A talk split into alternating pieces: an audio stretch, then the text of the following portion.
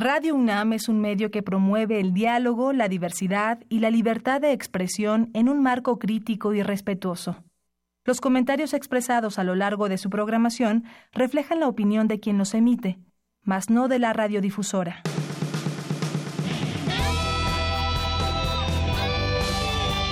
Prisma RU. Relatamos al mundo.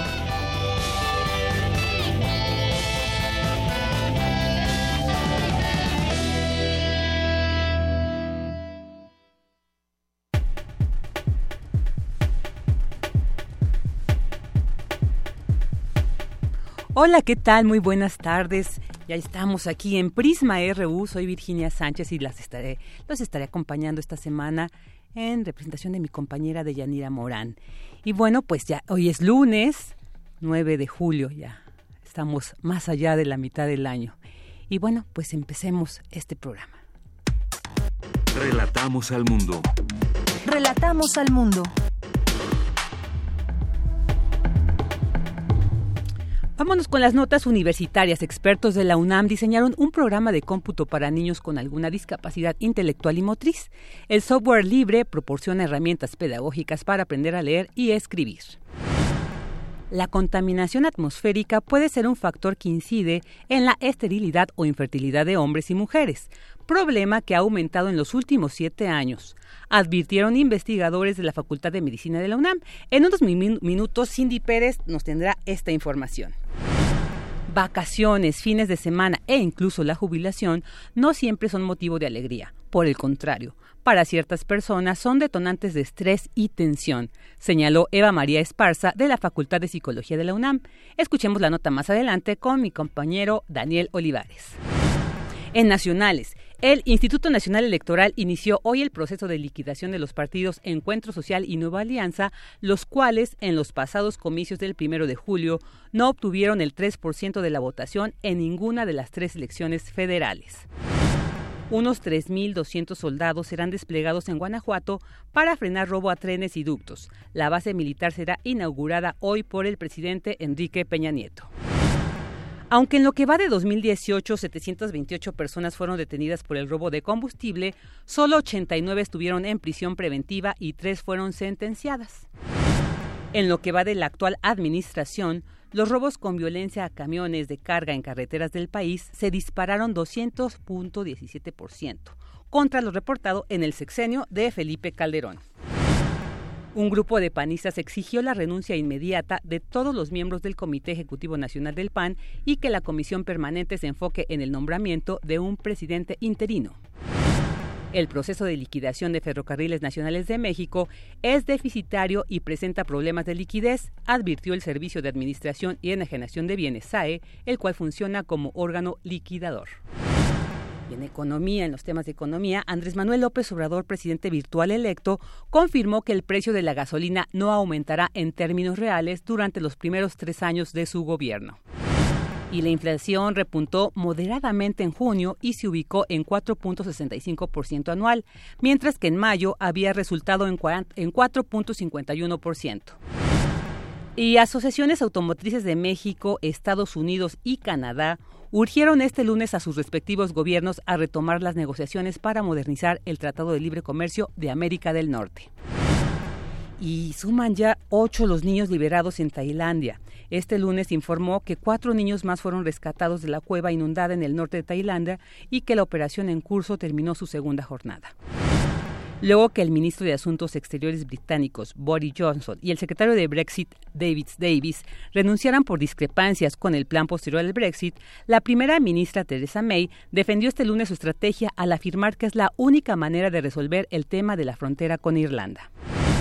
Las lluvias torrenciales registradas en el suroeste de Japón han dejado al menos 112 fallecidos, lo que supone una de las peores catástrofes naturales en el país de los últimos años, informaron hoy las autoridades locales.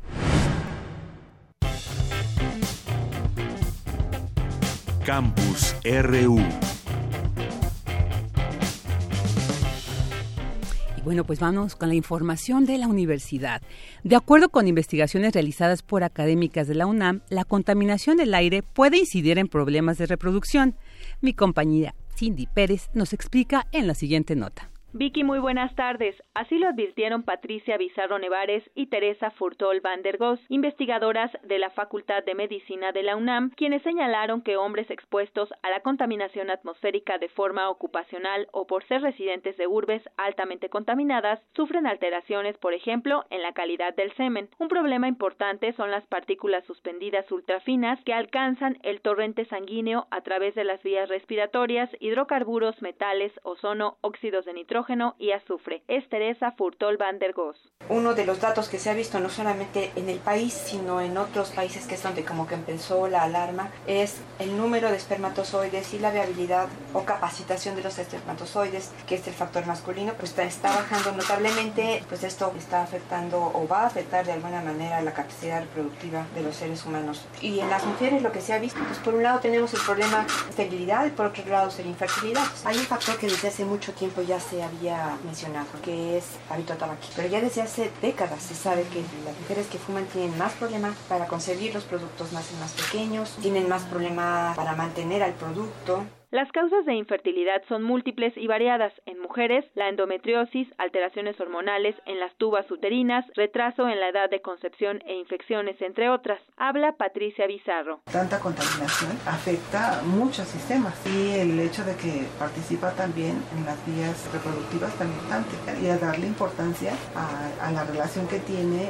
la contaminación sobre los problemas reproductivos. La motilidad del espermatozoide se altera. Están ahí pero no se mueven en la normal o son inmóviles. Entonces, si no nada más es el número, sino eh, se ha visto que los que hay, ya sea que presenten malformaciones, es decir, tenga diferente la forma de la cabeza, todo esto también afecta. La Organización Mundial de la Salud estima que una de cada cuatro parejas tiene problemas de fertilidad y en México el INEGI calcula que hay 1.5 millones de parejas afectadas. Esta es la información hasta el momento. Muy buenas tardes. Muchas gracias, Cindy. Buenas tardes. Y bueno, ahora nos vamos con esta nota. Investigadores desconocen el paradero de distintas especies de plantas y animales, aunque eso no significa que estén extintas. Los detalles con mi compañera Cristina Godínez. Existen diversas especies de animales y plantas de las cuales desde hace varios años no se ha visto un ejemplar. Sin embargo, tampoco se les ha declarado extintas. Para el doctor Gerardo Ceballos del Instituto de Ecología de la UNAM, uno de los problemas tiene que ver con que hay más de dos millones de especies descritas por la ciencia, pero personas que las estudien solo 3.000 a nivel global. Muchas de esas especies, como hablaba el país, se encuentran en sitios remotos. Este mismo año se encontró un perico, que es un perico nocturno en Australia, que se conocía del, del este de Australia, y se encontró la única población desde hace muchos años recientemente en el oeste, en un lugar muy diferente. Lo que pasa es que muchas de las especies que no se han encontrado viven o bien en sitios muy remotos o nadie las ha buscado. Y nosotros aquí en México, por ejemplo, solamente en México, no tienes que ir tan lejos, hemos encontrado varias especies que se creían extintas o que estaban muy amenazadas y que nadie había buscado. Las vamos a buscar y encontramos algunos de estos ejemplares. En México se han tomado algunas medidas para salvaguardar a las especies encontradas. En 1988 encontramos una población de bisontes. Visité un área en Chihuahua y tuve la enorme sorpresa de encontrar que había una población de bisontes ahí. Bueno, en ese caso de los bisontes o los perros de las praderas, tampoco había ningún registro de cómo estaba la población. Encontramos que eran las poblaciones más grandes del continente en la región de Janos. ¿Qué se hizo en ese caso? Bueno, estudiamos la región, propusimos una reserva y se hizo una reserva de la biosfera de medio millón de hectáreas para proteger esas especies. Las otras especies que se han encontrado en México en los últimos años han sido, la mayoría de ellas, o reptiles, anfibios, cosas pequeñitas o peces. El último descubrimiento que hicimos fue una especie de pez y una lamprea aquí en el centro de México. El investigador expresa que las especies que nos acompañan son esenciales para mantener la calidad de vida en la Tierra. Para Radio UNAM, Cristina Godínez. Muchas gracias, Cristina. Y bueno, pues resulta un poco extraño que las vacaciones, los fines de semana y la jubilación, pues no a todos les causa alegría, ¿no? De hecho, hay personas que les genera estrés y tensión. Así lo señaló la investigadora de la Facultad de Psicología de la UNAM. Mi compañero Daniel Olivares nos tiene los detalles de esta importante información. ¿Qué tal Virginia? Muy buenas tardes. Aunque la llamada enfermedad del ocio no es un diagnóstico aceptado por los especialistas de la salud, en la práctica clínica se ven personas que sufren angustia y algunas afecciones durante su tiempo libre, pues no saben qué hacer ni cómo desconectarse de la responsabilidad del trabajo, vacaciones, fines de semana e incluso la jubilación, que representan cambios radicales en el modo de vida, no siempre son motivo de alegría. Por el contrario, para algunas personas son detonantes de estrés y tensión, afirmó Eva María Esparza Mesa, académica de la Facultad de Psicología de la UNAM. La práctica clínica no es un trastorno por sí mismo delimitado, sino que, que más bien es un síntoma que corresponde a otros trastornos o que corresponde a determinadas personalidades también, si lo consideramos como un rasgo, no como un síntoma. Un rasgo sería un rasgo de personalidad, donde no me gusta tener espacio libre porque me implica determinadas cosas. Eh, ese sería un rasgo. Como síntoma sería el tener tiempo libre o cuando estoy de vacaciones, porque también le denominan como enfermedad del tiempo libre, me angustia, provoca trastornos del sueño o me enoja y me pongo irritable o me deprimo, entonces ya sería, ahí ya sería un síntoma. La enfermedad del ocio no es un trastorno como tal, pero involucra una serie de síntomas psicosomáticos que deterioran la salud y calidad de vida de las personas. Esta afección también puede considerarse un rasgo de la personalidad. Principalmente se asocia a individuos obsesivos y perfeccionistas, preocupados en exceso por tener el control de todas sus acciones. En tanto, los adultos jóvenes adictos al trabajo consideran los periodos de asueto como tiempo perdido y les aterra no hacer algo. La complicación radica en que en estos momentos se encuentran a sí mismos.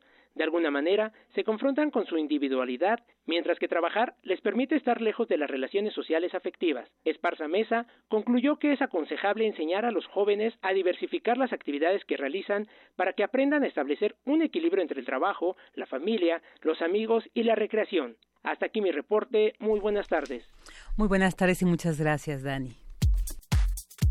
Tu opinión es muy importante. Escríbenos al correo electrónico prisma.radiounam@gmail.com. Queremos escuchar tu voz. Nuestro teléfono en cabina es 55 36 43 39. Prisma RU. Relatamos al mundo. Y bueno, pues luego de una reunión con el virtual presidente de México, Andrés Manuel López Obrador, Esteban Moctezuma confirmó que la reforma educativa que impulsó Enrique Peña Nieto será derogada, esta reforma tan cuestionada, tan, tan polémica, y dijo en su lugar quedará una ley que será creada a partir de la consulta entre maestros, padres de familia, autoridades, especialistas y miembros de los sindicatos magisteriales. Para hablar al respecto, pues tenemos en la línea al doctor en Pedagogía por la UNAM, Ángel Díaz Barriga investigador emérito del Instituto de Investigaciones sobre la Universidad y la Educación de la UNAM. Muy buenas tardes, doctor Díaz Barriga. Muchas gracias por estar aquí. Buenas tardes, un gusto estar contigo y con tu auditorio. Sí, Y bueno, eh, quisiera preguntarle, la, primera pregunta que me gustaría lanzarles, ¿qué reforma educativa necesitamos?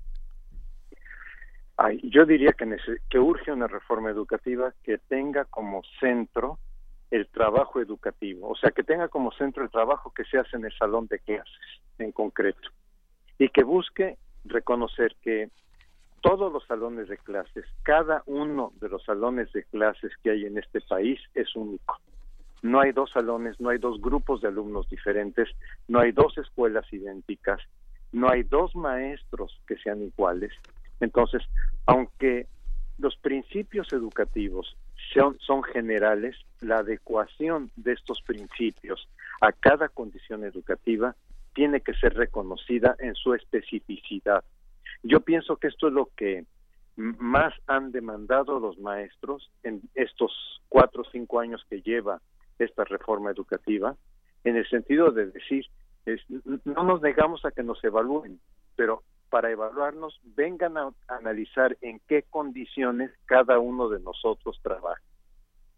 Entonces, al, maestro le corresponde crear un ambiente de aprendizaje en su salón de clases. Y el maestro debe de poder decir cómo lo está creando y ahí sí una evaluación que le ayude a mejorar este trabajo que hace con los estudiantes.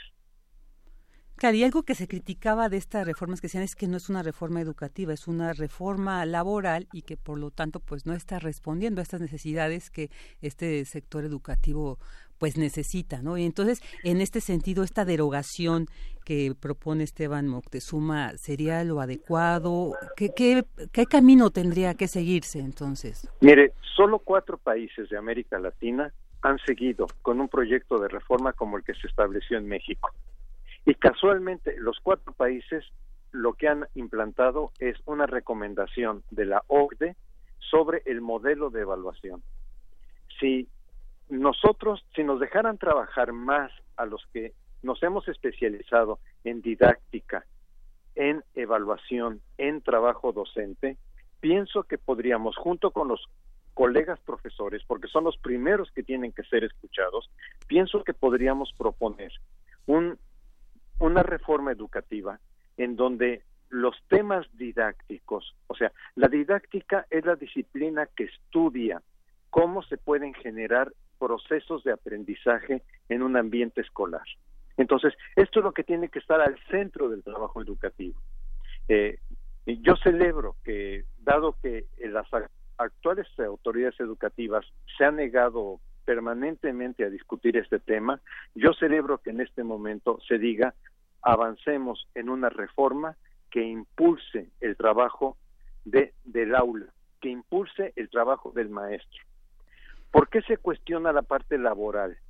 Porque cuando yo decía, este, México es uno de los cuatro países que en América Latina ha implantado esta reforma, porque al maestro, en primer lugar, se le pone una calificación, una calificación que es conocida por todo mundo y que lo humilla frente a sus demás colegas. ¿Tú cuánto obtuviste? ¿Tú obtuviste satisfactorio o tú obtuviste bueno o tú obtuviste destacado o lo peor, insatisfactorio? En vez de ser una reforma que le diga, a ver maestro, donde tú puedes mejorar es en trabajar con siete alumnos que tú, fíjate cómo los estás descuidando en tu trabajo colectivo. No, sé si me explico. Sí, sí, claro. en, vez de darle una calificación que además lo denigre, decirle, fíjate que puedes mejorar en esto, o fíjate que puedes utilizar de otra manera los recursos que hay en tu entorno escolar. Fíjate que el ambiente de aprendizaje que creaste en realidad no fue motivacional para los alumnos. O sea, hay muchas formas en que se puede fortalecer el trabajo docente. Entonces, los docentes lo, que están pidiendo también, porque yo no sé si, si, si, si el público percibe, pero la actual ley le quita la posibilidad al docente de tener estabilidad laboral. Y varios docentes en las entrevistas que yo he realizado en mis investigaciones, lo que me dicen, oye, yo también soy padre o madre de familia y yo tengo que tener también la tranquilidad que voy a llevar el sustento a mi hogar como corresponde a cualquier trabajador. Entonces, eh, esto es, eh, de, los, de, los, de los aspectos laborales, hay varios aspectos laborales que esta reforma definitivamente tiene que quitar. No estamos diciendo regresar a la venta de plazas, porque además esto es de lo que nos acusan a los que estamos en, en desacuerdo de la reforma. Nos dicen, es que ustedes quieren regresar a la venta de plazas. No, para nada queremos regresar a la venta de plazas. Queremos regresar a que se establezca la profesión docente como una profesión digna a que se modifique, sí, estamos exigiendo que se modifique también los procesos de formación de maestros en las escuelas normales. Doctor, ¿habría algo que rescatar de la reforma educativa actual, en la que ha propuesto Enrique Peña Nieto, de la que de alguna manera ya se ha, avanzado, no, de, en su totalidad y que por suerte pues, se cuestiona? Yo creo que se disminuyó, no se eliminó, pero se disminuyó la venta de plazas y hay que reconocer, eso fue, e, eso es un éxito de esta reforma. Yo pienso que sin pretenderlo, como un efecto colateral, algo que ha generado esta reforma es que los docentes eh, tengan procesos de solidaridad entre ellos y si uno se mueve en, en, en redes sociales, uno se da cuenta cómo se han creado varios sitios, sea blog, o sea, eh, grupos de Face, donde los maestros están compartiendo sus experiencias, experiencias mm, satisfactorias y experiencias también insatisfactorias. O sea, eh, yo diría que como un efecto colateral, los maestros eh, se han preocupado más por el trabajo educativo que están realizando. Pero no es justo que esta preocupación sea el resultado de haber, de haber creado un ambiente de amenaza. Podíamos haber logrado estos resultados favoreciendo otro tipo de trabajo colaborativo, que además eh, la reforma curricular o, la reforma de educación básica, que plantea mucho que evaluación formativa, que trabajo colaborativo, que flexibilidad, etcétera, es totalmente negada en la reforma este, de la Ley General de Servicio Profesional Docente y de lo que está haciendo el INE, o yo diría de lo que mal hace el INE al generar una evaluación que en realidad la reduce a un examen y eh, a, a, evidencias, este, los maestros tienen que subir a la red evidencias del trabajo en el aula. En la última entrevista que hice aproximadamente hace 15 días, una profesora me decía, tuve que repetir el trabajo del bloque 1. Y yo le decía extrañado, ¿y por qué repetiste el trabajo del bloque 1? Y me decía, porque no tomé fotografías y entonces no tengo las evidencias. Me parece absurdo que un maestro, además de estar preocupado de crear el ambiente de trabajo con sus alumnos, de ver cómo están trabajando sus alumnos, etcétera, ahora además tenga la carga de este, tomar las fotografías de lo que hacen sus alumnos para que el INE sepa qué es lo que hacen sus alumnos, cuando sería mucho más fácil que fuera observado por otro profesor y fuera retroalimentado eh, previa una guía que se puede elaborar perfectamente por colegas este, profesores. Claro. Y, doctor, también quisiera preguntarle uno de los cuestionamientos que ustedes también han lanzado precisamente esta Ley General de Servicio Profesional Docente es que califica la docencia como profesión de Estado. ¿Nos podría ahondar un poco más por qué esto no está bien establecido? Eh, aquí lo que yo haría es un análisis desde sociología de las profesiones.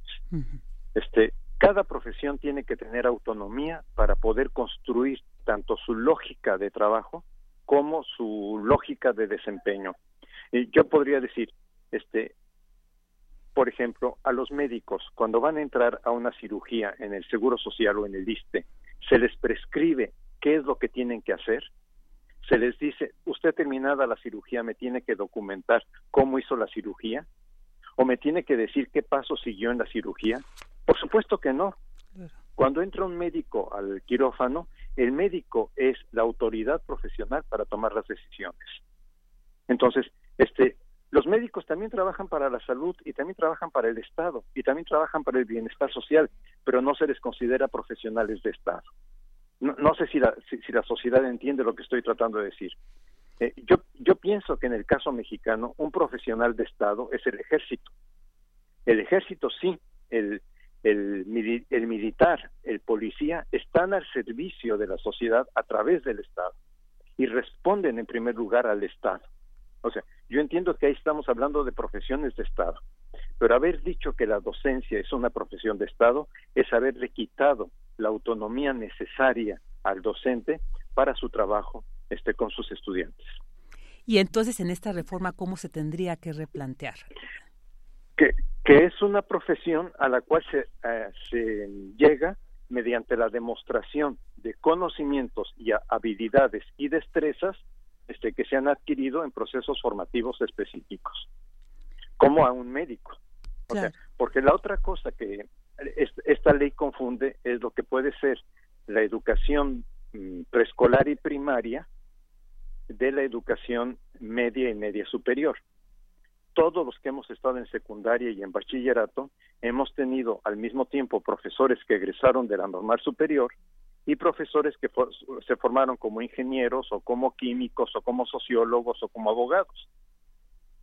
Entonces, eh, al establecer la ley que cualquiera que acredite el examen puede este, ser docente, confundió las tareas de educación primaria y preescolar que requieren formación específica, o sea, yo no puedo ser profesor, este, sí, mm, de primaria o de secundaria o de secundaria si no tengo formación en teoría de la infancia o en teoría de la adolescencia este en forma particular. Si no tengo manejo de didáctica si no tengo manejo de teorías del aprendizaje Entonces, esto es lo que estamos pidiendo de alguna manera que la reforma contemple. y, y ahora, y en cuanto a la autonomía curricular en las escuelas normales, ¿qué nos puede decir al respecto? Ahorita que también justo pues de ahí salen los, docentes. Algo de lo que yo estoy en particular eh, demandando es que no haya un plan de estudios nacional en las escuelas normales.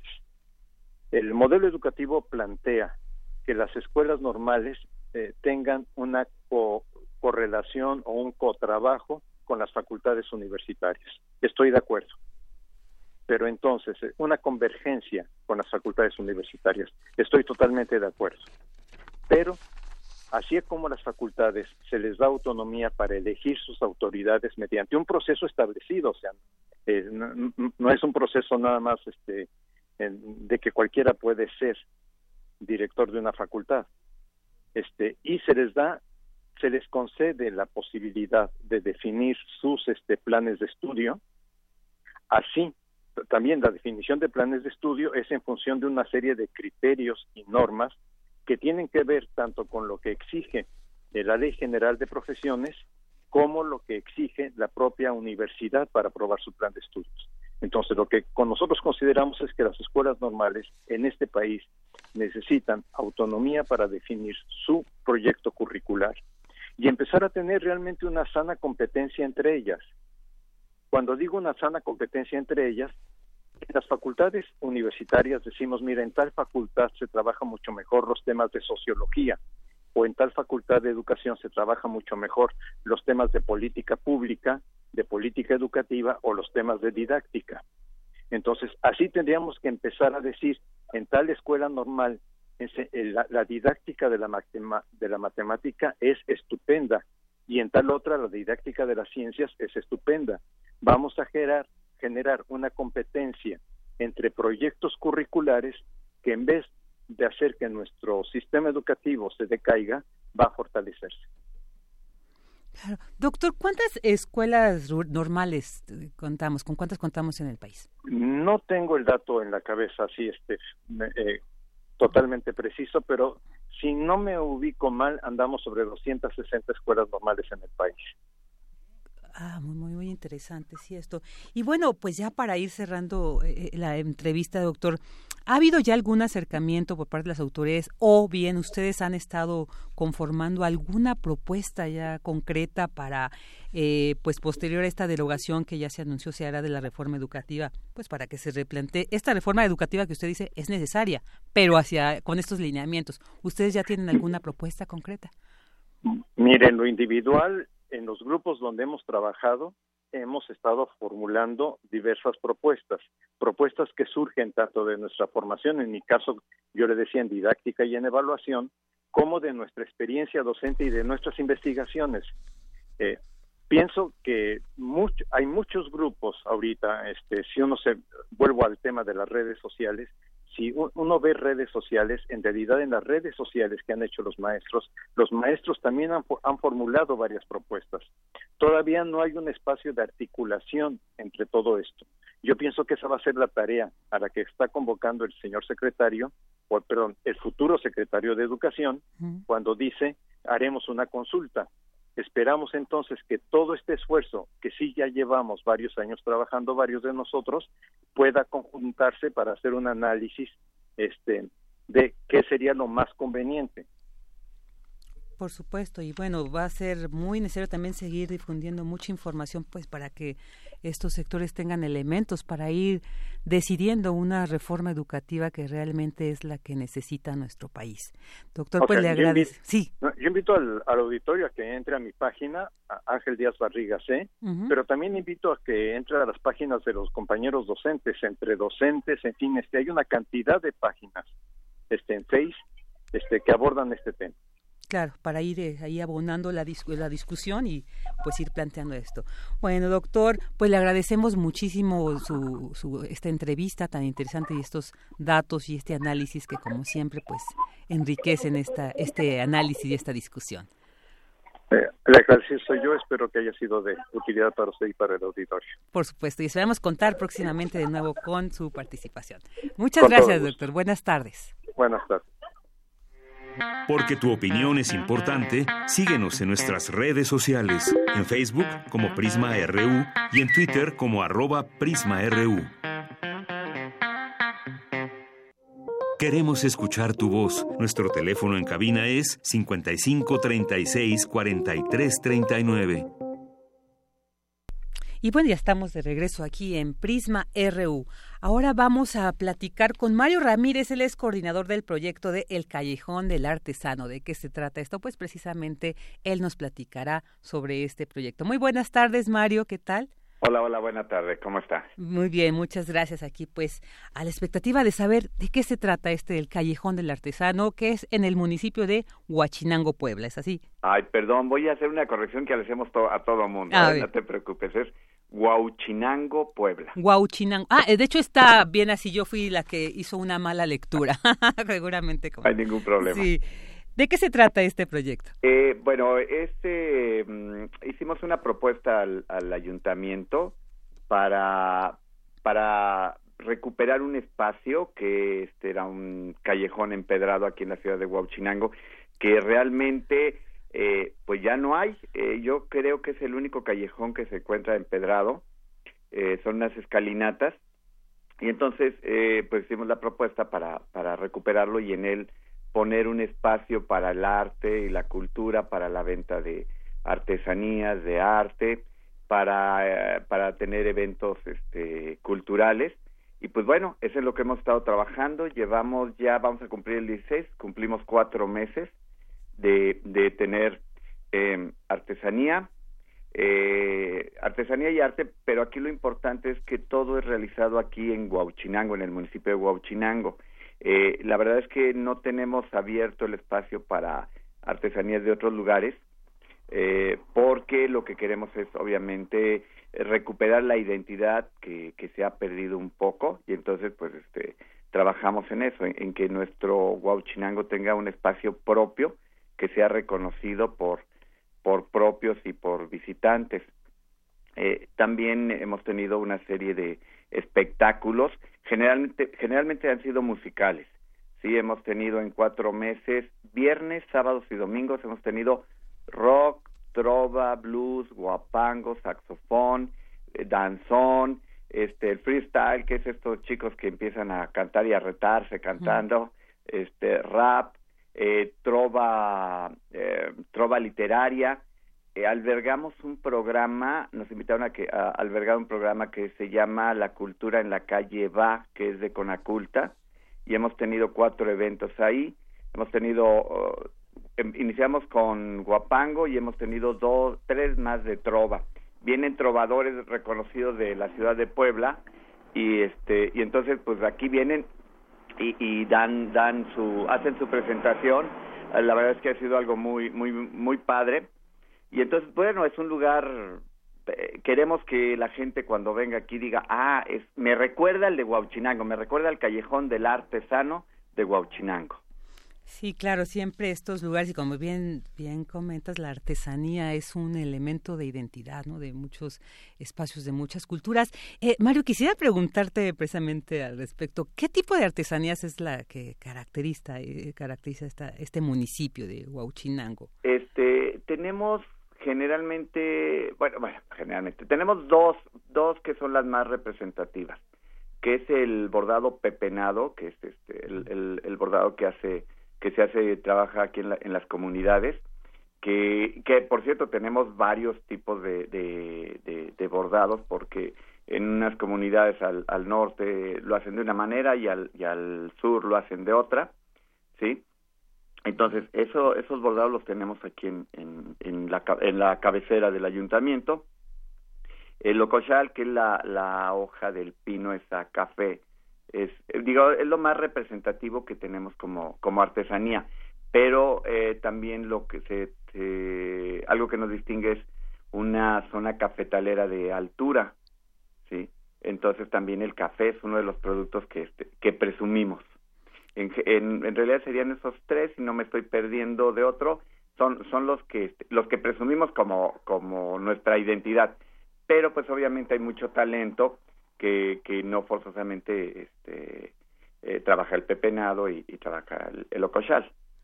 Claro, y oye, ¿estos lugares de, artesanía son locales fijos, están en la calle, cómo están acomodados? ha sido, ha sido un, este, ha sido algo, eh, pues hemos tenido la experiencia de estar trabajando bajo la lluvia, porque el ayuntamiento de Huachinango, el actual, nos permitió el espacio y nos, este, nos apoyó con unas carpas de tres por tres, eh, y la verdad es que sí es, es un poco incómodo porque es, es una, es es una escalinata que además los, los descansos entre escalones y escalones son inclinados también, no, no están derechitos.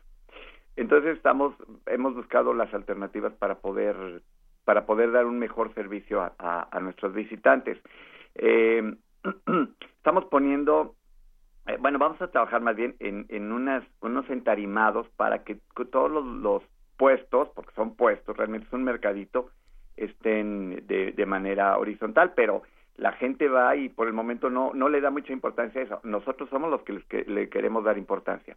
Sí, la lluvia, híjole, la lluvia de pronto sí nos ocasiona estragos porque pues es, es un mercado en la calle y, la verdad es que quisiera adelantarme un poquito. Eh, vamos ahorita ya que ya que tenemos un nuevo presidente electo aquí en Huachinango, vamos a proponerle que nos cubran con un domo de vidrio, sí, todas las escalinatas, estamos hablando de aproximadamente unos eh, 300 metros de largo. Y, y es lo que vamos a hacer para pues para para evitar porque tenemos los eventos los tenemos en en la calle se le llamamos el foro empedrado y entonces pues, no hay que no hay que los cubra sí entonces es uno de nuestros enemigos la la lluvia la este los aguaceros entonces eh, sí queremos brindar el mejor servicio al cliente y pues sí, las carpas sí no, nos a veces nos, nos hacen estragos. Claro, y luego con, con las lluvias. Pero bueno, lo importante es que, que este espacio ya va. Y, también me surge esta idea de cómo fue la respuesta de, de la comunidad. ¿Participaron en, en, la instalación de este callejón, en el diseño mismo? ¿Cómo fue que surge esta idea? ¿Cómo es que se concretó además? Eh, mira, Huachinango es, voy a ser bien, bien claro, bien honesto. Huachinango es un pueblo mágico que tiene mucha, muchos servicios y tiene muchas, este, muchas oportunidades de hacer el turismo, pero digamos de paisajes, mucho cerro, mucho bosque, eh, tenemos tres, este, tres presas aquí cercanas que están en el, en el municipio, pero aquí en la ciudad, en la ciudad eh, no tenemos como para que la gente venga y pase mucho. Ahí más bien hay que salir, hay que ir a Tenango de las Flores por plantas, tenemos el santuario. Entonces, somos de esas ciudades, de esos nuevos pueblos mágicos que no estamos muy acostumbrados a, a toda esta parte cultural, ¿sí? Entonces, el esfuerzo que estamos haciendo es mucho los que, los que nos encontramos ahí para que nuestros mismos vecinos nos visiten es una escalinata, otro otro detalle que tenemos que es es hermoso, ¿eh? estando ahí es hermoso, pero la gente luego va de tacones y dice, "Ay, tengo que bajar y con tacones." Pero la verdad es un lugar para que los invitamos a que vayan de sandalias, que vayan de este, sandalia baja, que vayan en tenis, porque hay que bajar y hay que volver a subir, ¿sí? Entonces, la respuesta de, de los gauchinanguenses están a la expectativa. Y pues van y, de pronto son las tardes de saxofón, por poner un ejemplo, y tenemos una vista increíble ahí en, en, el callejón. Y la gente cuando va dice, ay, qué padre, qué padre estar aquí, es tan, tan acogedor el lugar, porque sí es tan acogedor, o sea, eh, es bello, pero, eh, pero la gente en Huachinango está conociendo, como que se está abriendo poco a poco, eh, se está dando la oportunidad muy poco, realmente no eh, están acostumbrados a ir al centro. Este es un espacio nuevo, ¿sí? Entonces, este, nosotros estamos contentos porque los que han ido se han enamorado. Es un espacio ahorita para jóvenes, hemos atraído mucho a, a jóvenes eh, artistas además, eh, gente que baila, gente que canta, gente que crea, eh, de creatividad. Entonces, eh, estamos teniendo la respuesta lentamente, pero creo que estamos generando un, un, un público eh, con, con grandes posibilidades.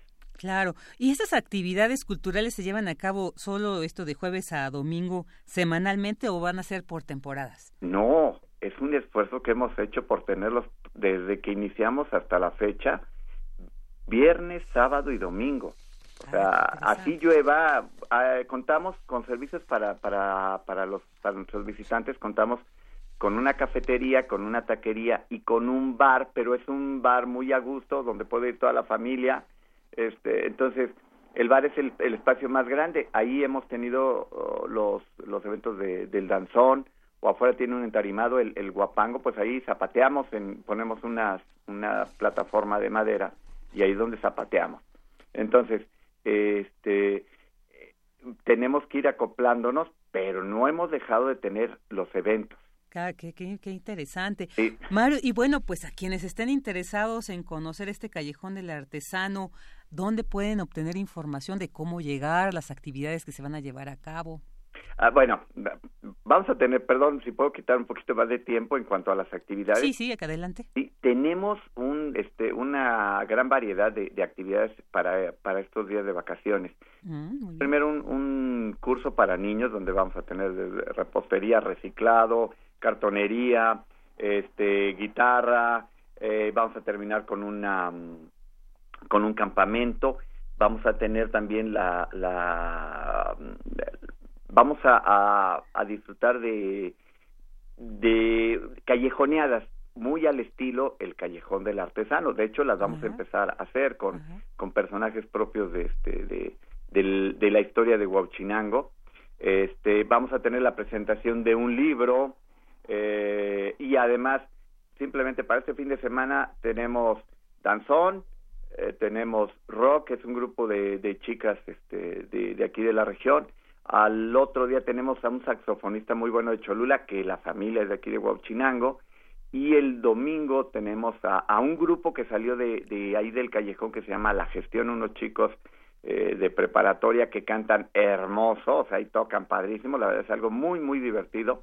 Y para el otro fin de semana tenemos guapango, rock este, y trova, o sea, la verdad es que que sí está pinta para para muy padre los fines estos dos fines de semana que este, que vienen. Eh, y además pues, obviamente las actividades cine los los los cine al aire libre el, el miércoles. Y bueno cómo pueden este cómo pueden contactarnos tenemos nuestra página oficial que es callejón del arte sano Huauchinango. Eh, ahí ahí nos pueden encontrar nos pueden este nos pueden escribir y al teléfono 22 24 16 21 20. Ahí está. Entonces, Callejón del Artesano Chinango en Facebook. ¿O en Facebook, ahí, ahí se puede, ahí estarán la información sobre los eventos que se van a llevar a cabo, sobre este pues muy interesante proyecto, Mario, y pues eh, agradecemos mucho que nos hayas compartido, nos has hecho esta invitación, pues de verdad sí suena muy interesante y pues además nunca está de más conocer la belleza y, a las personas, la, artesanía de estos pueblos mágicos como como esta vez tú nos has invitado a Huauchinango. Además estamos muy cerca de México, realmente. Exacto, demasiado. Horas están aquí en Huauchinango y de verdad los esperamos este así con, con mucha alegría porque porque estamos contentos con, con nuestro espacio. Claro, pues esperemos ahí estar a eh, conocer muy pronto y pues ahí está la invitación para nuestros radioescuchas. Te agradecemos muchísimo, Mario Ramírez, coordinador del proyecto del Callejón del Artesano. muy buenas tardes y gracias, que estés muy bien. Hasta luego. Hasta luego. Queremos escuchar tu voz. Nuestro teléfono en cabina es 55 36 43 39. Porque tu opinión es importante, síguenos en nuestras redes sociales, en Facebook como Prisma RU y en Twitter como arroba PrismaRU.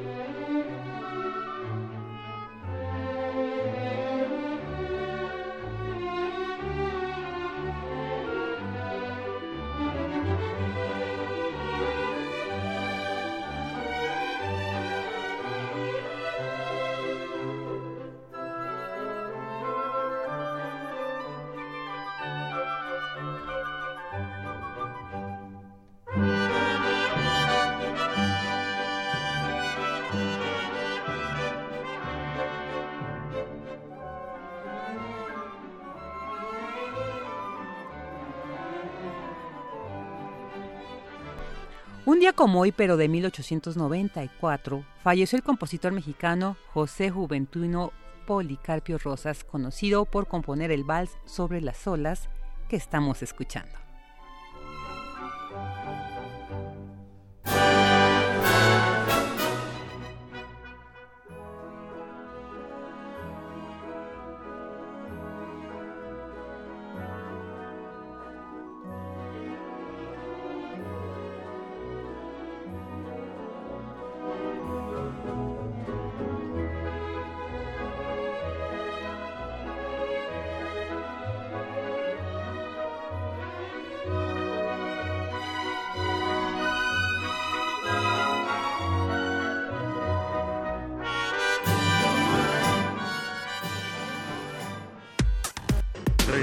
Relatamos al mundo.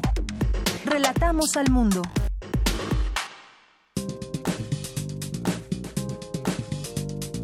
Cultura RU. Y bueno, vámonos a la sección de cultura con nuestra querida Tamara Quiroz que nos tiene un invitado muy especial. Así es, Virginia Sánchez, muy buenas tardes a ti y a todos aquellos que nos acompañan a través de esta frecuencia de Radio UNAM. Muchísimas gracias por seguir con nosotros y efectivamente tenemos un gran invitado, Vicky, además eh, de una recomendación literaria bastante interesante para empezar la, la semana, para terminarla, para cuando quieran leerla, si tienen vacaciones y si no las tienen, también pueden acercarse a este tipo de literatura. En cabina nos acompaña Andrés de Luna, él es ensayista narrador, crítico de arte, cinéfilo, profesor de la Universidad Autónoma Metropolitana, la UAM Xochimilco, desde 1983. También ha sido profesor de la UNAM y la Universidad Anáhuac, donde ha impartido cursos acerca de cine, arte y literatura, incluyendo el diplomado El erotismo en la cultura occidental del siglo XX en la Universidad del Claustro de Sor Juana y esta tarde nos visita y nos viene a platicar de su trabajo más reciente. En un día claro se ve la noche. Andrés, bienvenido. ¿Qué tal? ¿Cómo estás, Tamara? Virginia, ¿cómo estás también? Muy bien, muy felices de tenerte aquí en esta cabina y compartir Muchas estos gracias. micrófonos. Muchas gracias. Yo también fui maestro de la UNAM. 15 años fui maestro de la UNAM, pero bueno. ¿En qué facultad? En ciencias políticas. Excelente. Oye, Andrés, has colaborado en publicaciones nacionales y también extranjeras, en la revista de la universidad, en Nexos, en el Financiero, en el Reforma, solo por mencionar algunos medios, claro sí, sí, está. sí, sí. claro está. por por pues es que ya cuestiones soy muy tiempo. viejo también por eso. También, sí. No, pues no se te nota. sí, claro. Y cuéntanos, por favor, eh, de este material editorial más reciente, En un día claro se ve la noche. ¿Cómo surge y qué nos vamos a encontrar entre las páginas de este libro? Bueno, es un material que surge después de los dos libros que había publicado de relatos, que eran El bosque y la serpiente, que fue el que me, pues que me proyectó de alguna manera porque fue un, un libro finalista en el concurso de la sonrisa vertical de Barcelona, de Tusquets. Y bueno, eso lo proyectaron, lo, lo publicaron en Tusquets también. Después escribí la, El secreto de las cosas. Y después escribí una novela que se llama En un día, el invierno apenas comienza. Y ahora saco esto después de muchos años también de, de estar escribiendo diferentes ensayos. Ahora publico este libro de relatos que realmente reúne diferentes textos que estaban, al- algunos estaban publicados, pero que no tenían un libro específico donde, donde ubicarlos. Y entonces ahora aquí están en este libro. En este libro eh, nos regalas 25 relatos muy bien pensados, donde bien podríamos conocer nuevos personajes, pero también nos llevas a la historia con personajes que, que muchos conocemos y que forman parte del imaginario colectivo. Y además eh, nos llevas a visitar diferentes lugares y claro, también como, como buen cinéfilo y como escritor, nos das pequeñas recomendaciones eh, literarias Sí. y también este, cinematográficas. Bueno, se trata un poco de eso también, de, de divertirse con los relatos. Yo creo que es un libro divertido. Espero que haya sido divertido el libro, al Sin menos. duda. ¿eh? Sí, entonces, por eso aparece Orson Welles o Jane Mansfield o también aparece por ahí Miguel Hidalgo, por ejemplo. Miguel Hidalgo aparece ahí también, aparece ahí este como erotizado también, ¿eh? Y a punto da el grito de la independencia, sí. Justo, justo Andrés, me gustaría que nos platicaras, porque bueno, en este, en este libro eh, nos regalas guiños de erotismo. Eh, actualmente, ¿qué opinas de, de este tipo de literatura? Porque digo, en la década de los 90 era como, ay, qué susto leer literatura Sí, erótica, claro. era un tabú. Era un tabú, sí, no, ni siquiera en la librería se podía encontrar el libro, había que pedirlo, así, ay, casi en secreto. sí, sí, sí, claro. Sí, porque estaba guardado ahí bajo miles de libros. como dirían, por debajo del agua. Por debajo del agua. Pero ya se ve, ya se puede leer, es, un, es una mercancía. Ajá. Pero ahora tú, Andrés de Luna, el escritor, eh, ¿cómo lo ve actualmente este mercado literario? Bueno, yo creo que se ha abierto bastante las puertas, sobre todo porque te digo que me parece que lo más terrible es que se volvió una mercancía. Y entonces como mercancía puede venderse. Y entonces en ese sentido tuvo su momento, ahora ya, ya bajaron las, las ventas de erotismo, pero que de cualquier manera se sigue, sigue siendo una literatura que puede ser apreciada y que puede ser interesante para la mayoría de los lectores. Entonces me parece que vale la pena de, de recuperarse esta literatura. ¿Por qué? Porque bueno, porque hay cosas muy interesantes. Y sobre todo libros que no tengan exactamente que sean que sean una cuestión meramente erótica, sino que toquen la vida y que toquen esto como un aspecto esencial, pero que no sea lo principal tampoco. Claro, y sobre todo, bueno, llega una, un momento en nuestras vidas en donde no podemos evitar ser eróticos. Exactamente. O sea, es parte de nuestra naturaleza, es parte de acercarnos a las personas también, es parte de la imaginación. Claro, sobre todo, por ejemplo, fíjate que hay un texto que se refiere a, Dickens. Ajá. Y Dickens, por ejemplo, es un personaje que nunca hubiéramos ubicado como erótico. El hogar del fuego. El hogar del fuego. Y sin embargo, cuando, mi favorito. cuando lo ve uno al Dickens, realmente aparece ahí como un personaje que tiene muchos elementos eróticos, porque cualquiera tiene muchos elementos eróticos. Claro. Entonces me parece que revisar las vidas de cualquier persona, de cualquier situación, de cualquier momento, aparece el erotismo, porque es un elemento fundamental. Y, justo este cuento, que bueno, es mi favorito de, este libro, El hogar del fuego, eh, nos llevas, bueno, son seis fuegos. Sí. Y el, el protagonista nos lleva por, por ese recorrido que yo creo que muchos hemos vivido. Eh, es es una, un amante que sufre de amor, pero poco a poco nos hace testigos de la relación del protagonista con el amor, con una persona también, y creo que dibuja muy bien el proceso de las relaciones amorosas desde el filtreo hasta su término. Claro, se trataba un poco de eso. ¿Cómo inicia el amor y cómo termina, si es que termina? Si es que termina, si se queda vivo, bueno, pues qué bueno, pero si no, pues pues hay que entenderlo así, porque él tuvo una esposa y tuvo muchos hijos, pero realmente se olvidó un poco de la esposa, lo cual es terrible también. pero eso ocurrió en el 19. Y, eso nos pasa a muchos también, ¿no? O sea, nos hacemos tan monótonos y decimos, bueno, esa persona ya está ahí, ya ya no te preocupas a veces por por volverlo a enamorar. Exactamente. Y eso es terrible, espantoso, ¿eh? Claro, sí, porque se pierde precisamente yo creo que esa estela del erotismo, ¿no? Exactamente esta seducción constante que no precisamente conlleva un acto sexual como a veces se pensaría. ¿no? El erotismo creo que va más allá, es una cuestión sensitiva. ¿no? Es mucho más allá de eso, es mucho más que el, el acto sexual puede formar parte del erótico, pero no es lo esencial tampoco.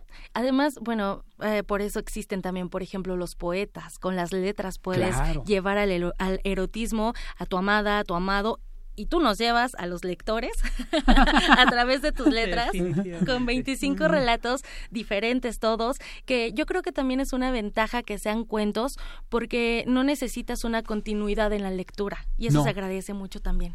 O por ejemplo aparece un cuento ahí que me parece bueno, pues una especie de boceto sobre Rubinstein, Arthur Rubinstein, que de pronto tiene 90 años y que de pronto recuerda una relación que tuvo hace mil años pero la recuerda a través de la lluvia, porque el amante le gustaba la lluvia.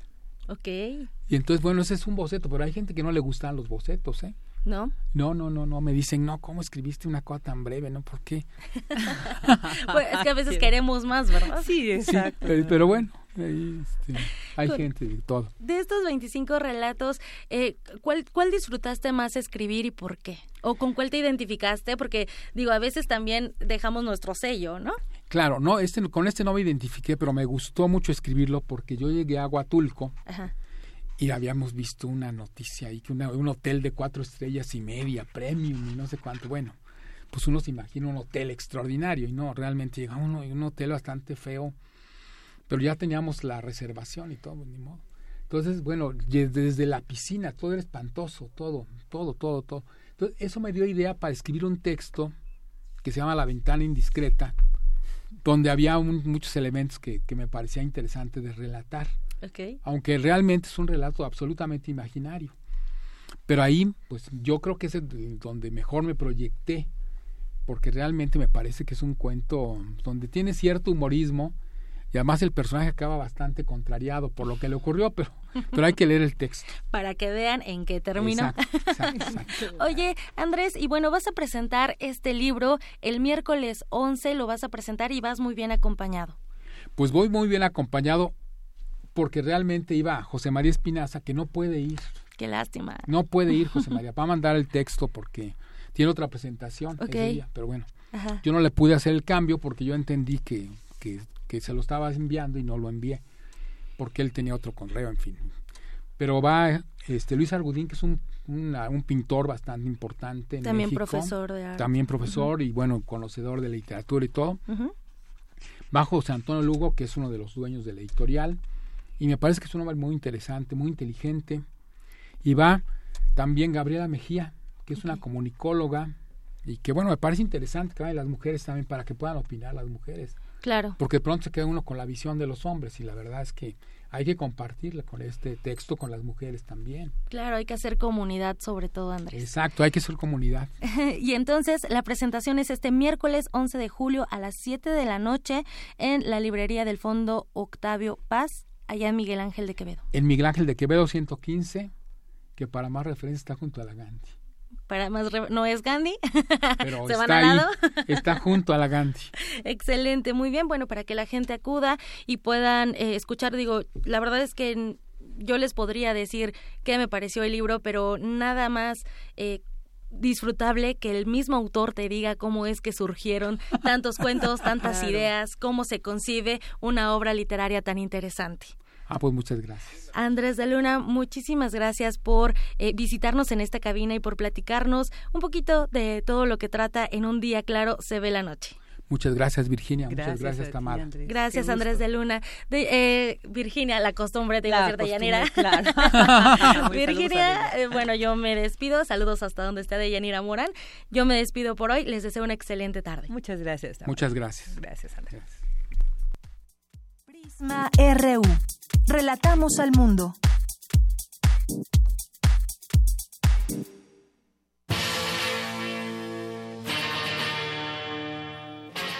Después de 50 años, cuando despertamos, el rock seguía ahí. Como los dinosaurios que nunca existieron, dejó huellas de su paso por el mundo. El rock fue la música de la juventud de los años 60 y 70. Hoy la desenterramos para volver a vivirla, para emocionarnos con ella. Cuando el rock dominaba el mundo. Todos los viernes a las 18.45 horas, por el 96.1 de FM. Radio UNAM, Experiencia Sonora.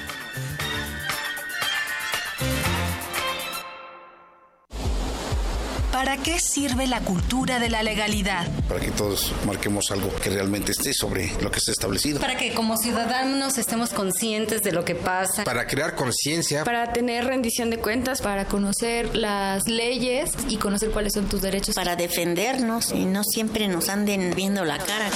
Derecho a debate. En la cultura de la legalidad participamos todos.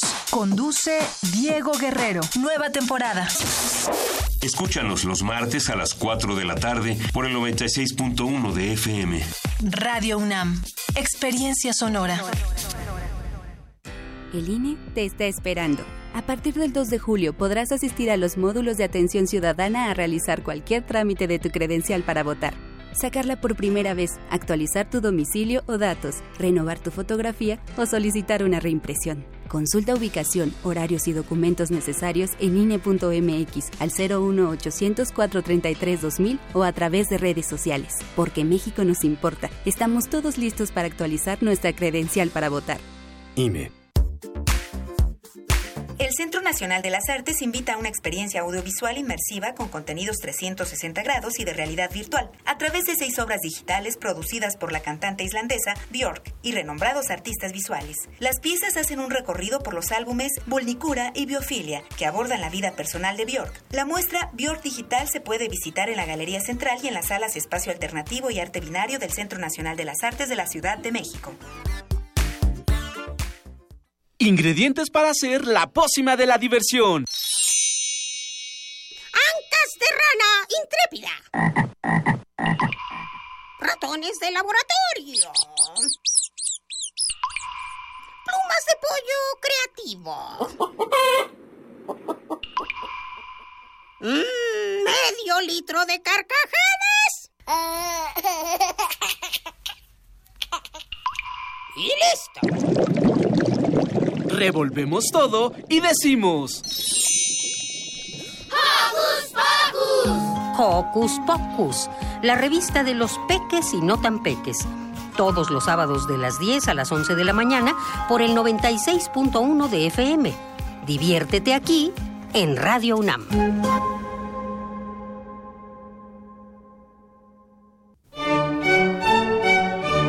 Tenemos la fusión exquisita para ti. Dos esencias finamente mezcladas que al entrar en contacto con tu ser te harán bailar.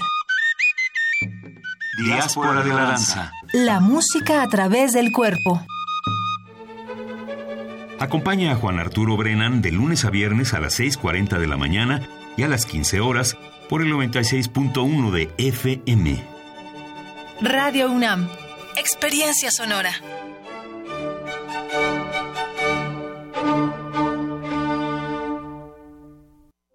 Queremos escuchar tu voz. Nuestro teléfono en cabina es 55 36 43 39. Porque tu opinión es importante, síguenos en nuestras redes sociales, en Facebook como Prisma RU y en Twitter como arroba PrismaRU.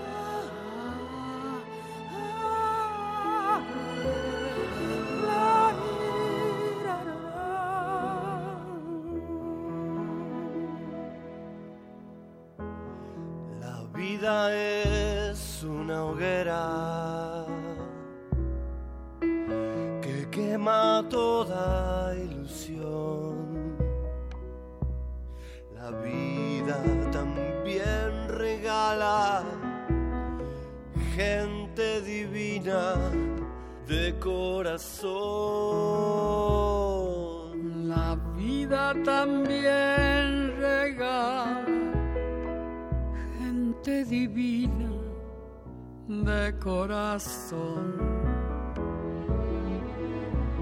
Las cosas siempre suceden, las más hermosas son sin querer. Qué suerte que hoy la alegría tiene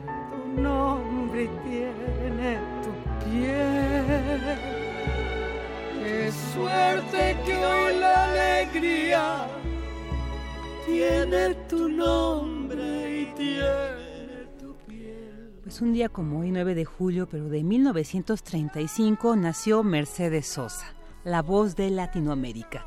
Y estamos escuchando ahí de fondo Samba del Cielo, un dueto que hizo con Fito Páez y que forma parte del álbum Cantora, un disco doble de duetos que hizo eh, esta cantante argentina Mercedes Sosa, también conocida como La Negra, con diversos intérpretes, donde también escuchamos a, a Cerati, a, muchos muy interesantes eh, eh, cantantes latinoamericanos que hacen grandes duetos con esta hermosa voz de Mercedes Sosa.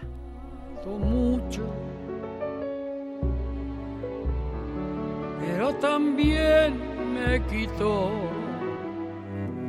La vida es este río de maravillas y de dolor. La vida es este río de maravillas y de dolor.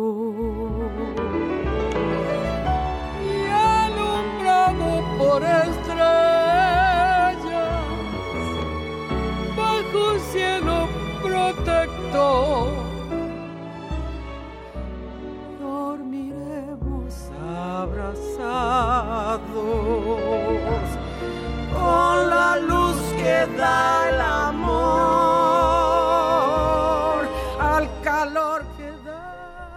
la pues ya después de escuchar esta hermosa canción con Mercedes Sosa Páez, pues ya estamos de regreso en Prisma RU. Y mandamos un saludo a Bundio Garrido, él nos llamó de 24 años, vive actualmente en la Ciudad de México y nos comenta que la iglesia en Huauchinango, Puebla, de, de este lugar, este pueblo mágico del que hablábamos hace rato, pues de que la iglesia está hermosa, que la comida es deliciosa. Ahí está eh, mando un saludo al programa y felicita este tipo de entrevistas. Muchas gracias a Bundio Garrido. También te mandamos muchos saludos. Y ahí está, pues, otros, otra este, invitación más para conocer Huauchinango, Puebla.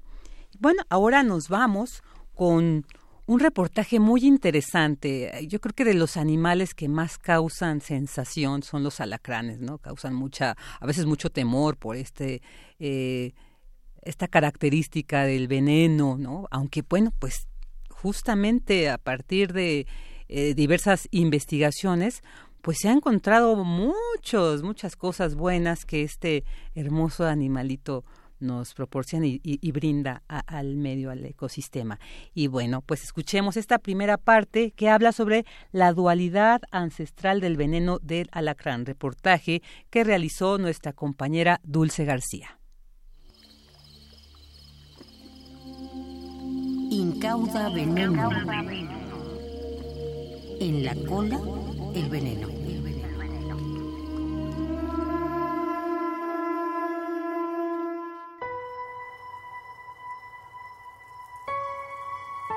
Aunque mi tamaño es pequeño, me muestro ostentoso, imponente. Soy más experto que tú en los andares de este planeta pues llegué aquí en un tiempo que tú jamás podrás imaginar.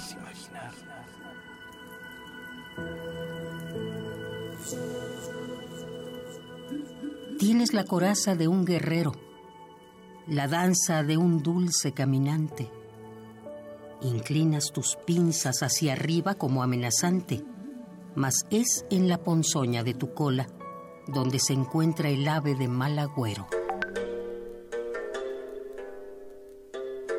Todas las culturas lo conocen. Se ha inmiscuido en todas las creencias. Su imagen ha nutrido todas las mitologías, asociándolo tanto al descubrimiento como al misterio, tanto al sol como a la penumbra, tanto a la fertilidad como a la muerte. Mírame actuando en la pasión griega. Como era frecuente que Minos mantuviese relaciones extramaritales con mujeres jóvenes, Pacify lo hechizó, por lo que cuando tuviese relación con alguna otra, Minos eyacularía en el interior de la mujer cientos de insectos, serpientes y alacranes.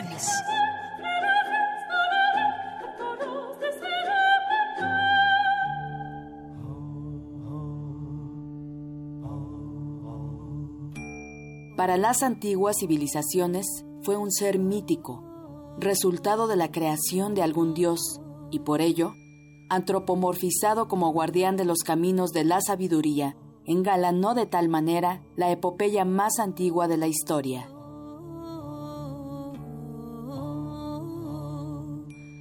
Cuando Gilgamesh llegó a la montaña Mashu, contempló las dos cumbres que día a día vigilan la salida del sol. Sobre ellas se extiende el estanque del cielo y sus raíces llegan hasta el mundo subterráneo. Hombres escorpiones vigilan las puertas. Su monstruosidad causa pavor. Su mirada es la muerte. Horrible es su fiero resplandor, que nimba las montañas mientras custodian el nacimiento y el ocaso del sol. Parece que existe una correlación entre la, conservación y al mismo tiempo la plasticidad de estos animales adaptarse a los cambios que han ocurrido a través de los millones de años que, tenemos eh, sobre la Tierra y, tienen ellos también. Los alacranes tienen, son muy viejos, han estado en este lugar muchísimos millones más que nosotros. Nosotros somos los que estamos invadiendo la vida de estos animales. Un tal Pazuzu simbolizó antaño ese carácter dual que tú me atribuías. Demonio de cabeza deformada, con alas de águila, dientes y garras de león, cola de escorpión. Por una parte causaba la tormenta desastrosa, por la otra brindaba un servicio ecológico en la lucha contra las plagas. Edmundo González Santillán, integrante del equipo del doctor Lurival Domingos Posani del Instituto de Biotecnología de la UNAM, recurre a la literatura para ampliar sus investigaciones. Hay que ir a la literatura, hay que buscar qué tipo de registros hay, qué especies hay, cómo viven, dónde viven, quién las describió, cuántas especies hay, eh, toda la información que se, que se pueda generar a partir de documentación bibliográfica. En aquellos tiempos, aunque por su ponzoña siempre fuera temido, nunca fue despreciable, sino más bien digno de respeto. Aunque su delicado cuerpo surca por los suelos, su soberbio ser ha llegado a impostarse en las estrellas. Cuando estaba Artemis cazando, se le apareció en medio del bosque el gigante Orión. Este la vio joven y bella e intentó seducirla. Pero Artemis, divinidad casta, le envió un escorpión. Este picó al gigante mortalmente. En pago por su servicio, el animal fue transformado en constelación, aunque lo mismo ocurrió a Orión, pues se le perdonó la muerte por ser el hijo del dios Poseidón. Así pues, el escorpión está representado en el cielo de verano, mientras que Orión brilla en las noches de invierno y su brillo mengua cuando surge la constelación de Escorpio. Por eso la constelación de Orión huye eternamente de la de Escorpio. Incauda veneno.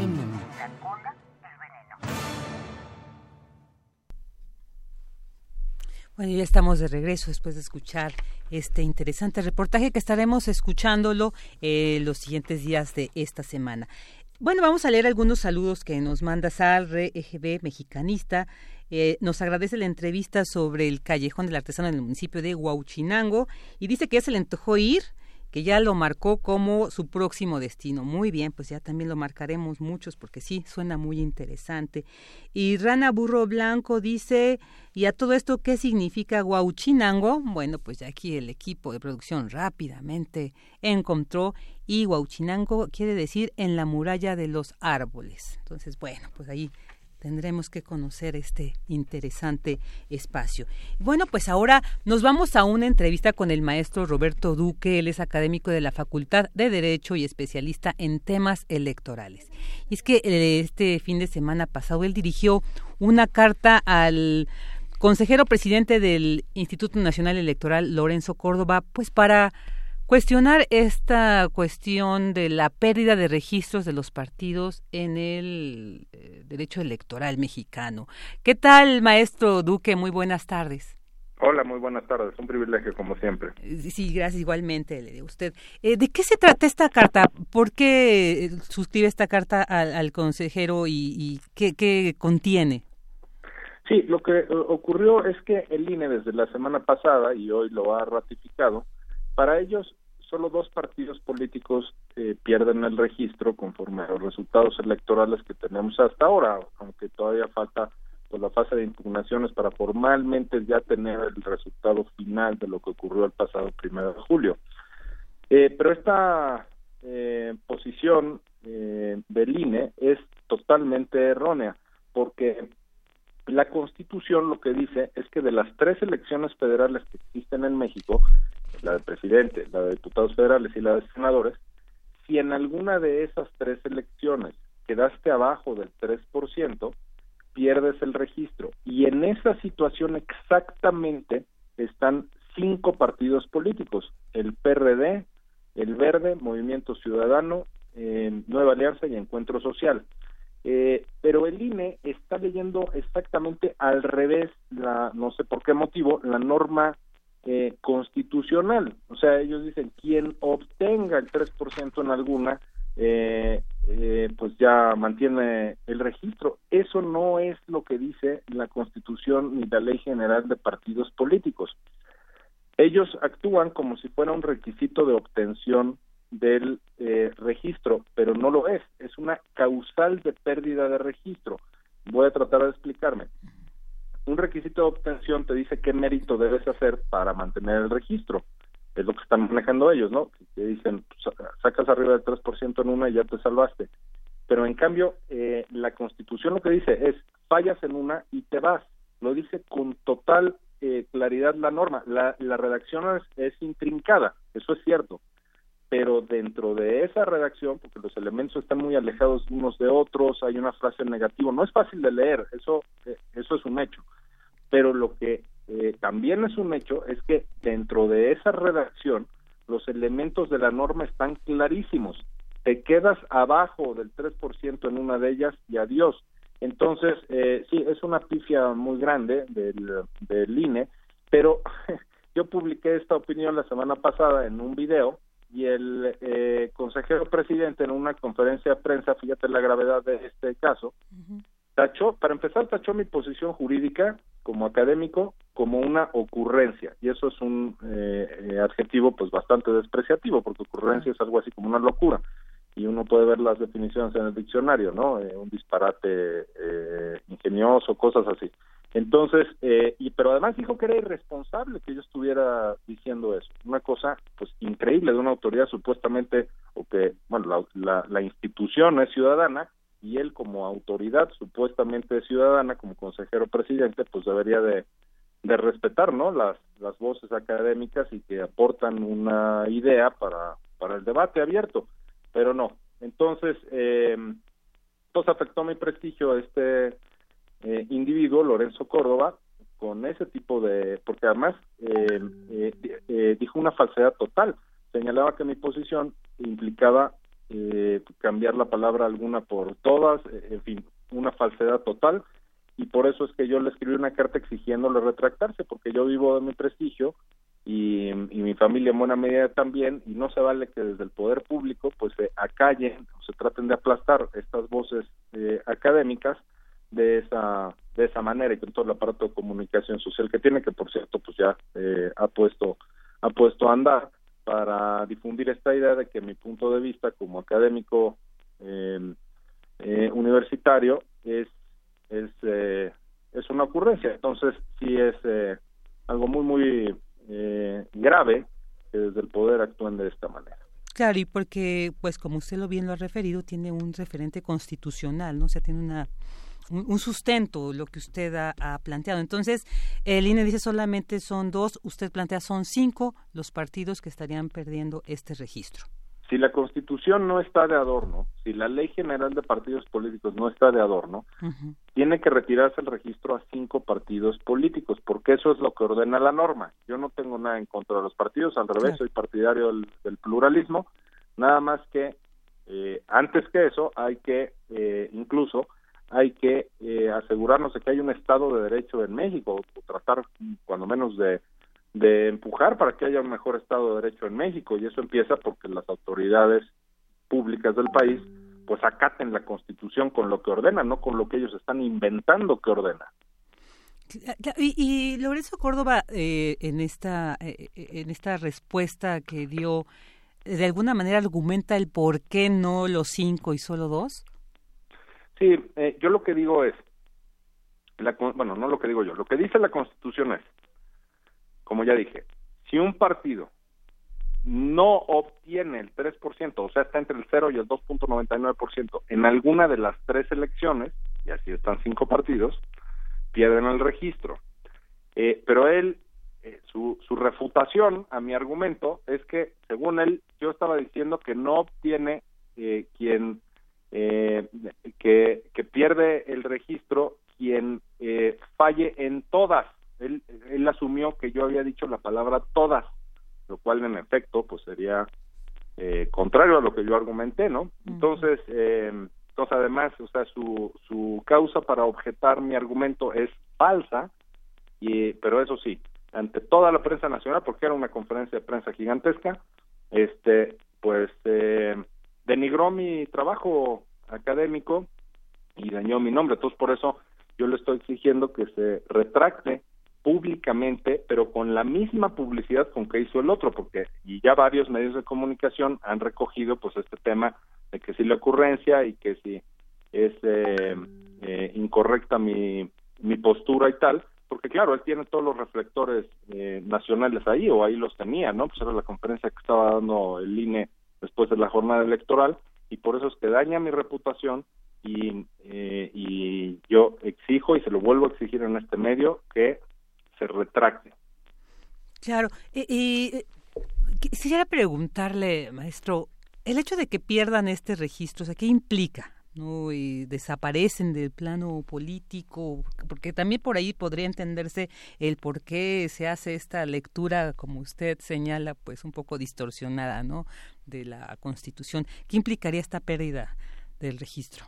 Eh, bueno, hay es, excelente pregunta porque hay dos planos. Uno es el plano de los partidos políticos nacionales, que son nueve, los que vimos en la boleta de presidente, esos son los nueve partidos políticos que hay que hay en México.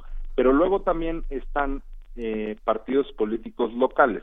Entonces, eh, ¿qué sucede? Un partido político nacional, además de que tiene pues muchísimo presupuesto y prerrogativas y tal, eh, un partido nacional, por el solo hecho de estar registrado así, puede competir en todas las elecciones, ya sean nacionales, estatales, municipales, en todos lados del país puede competir un partido político nacional.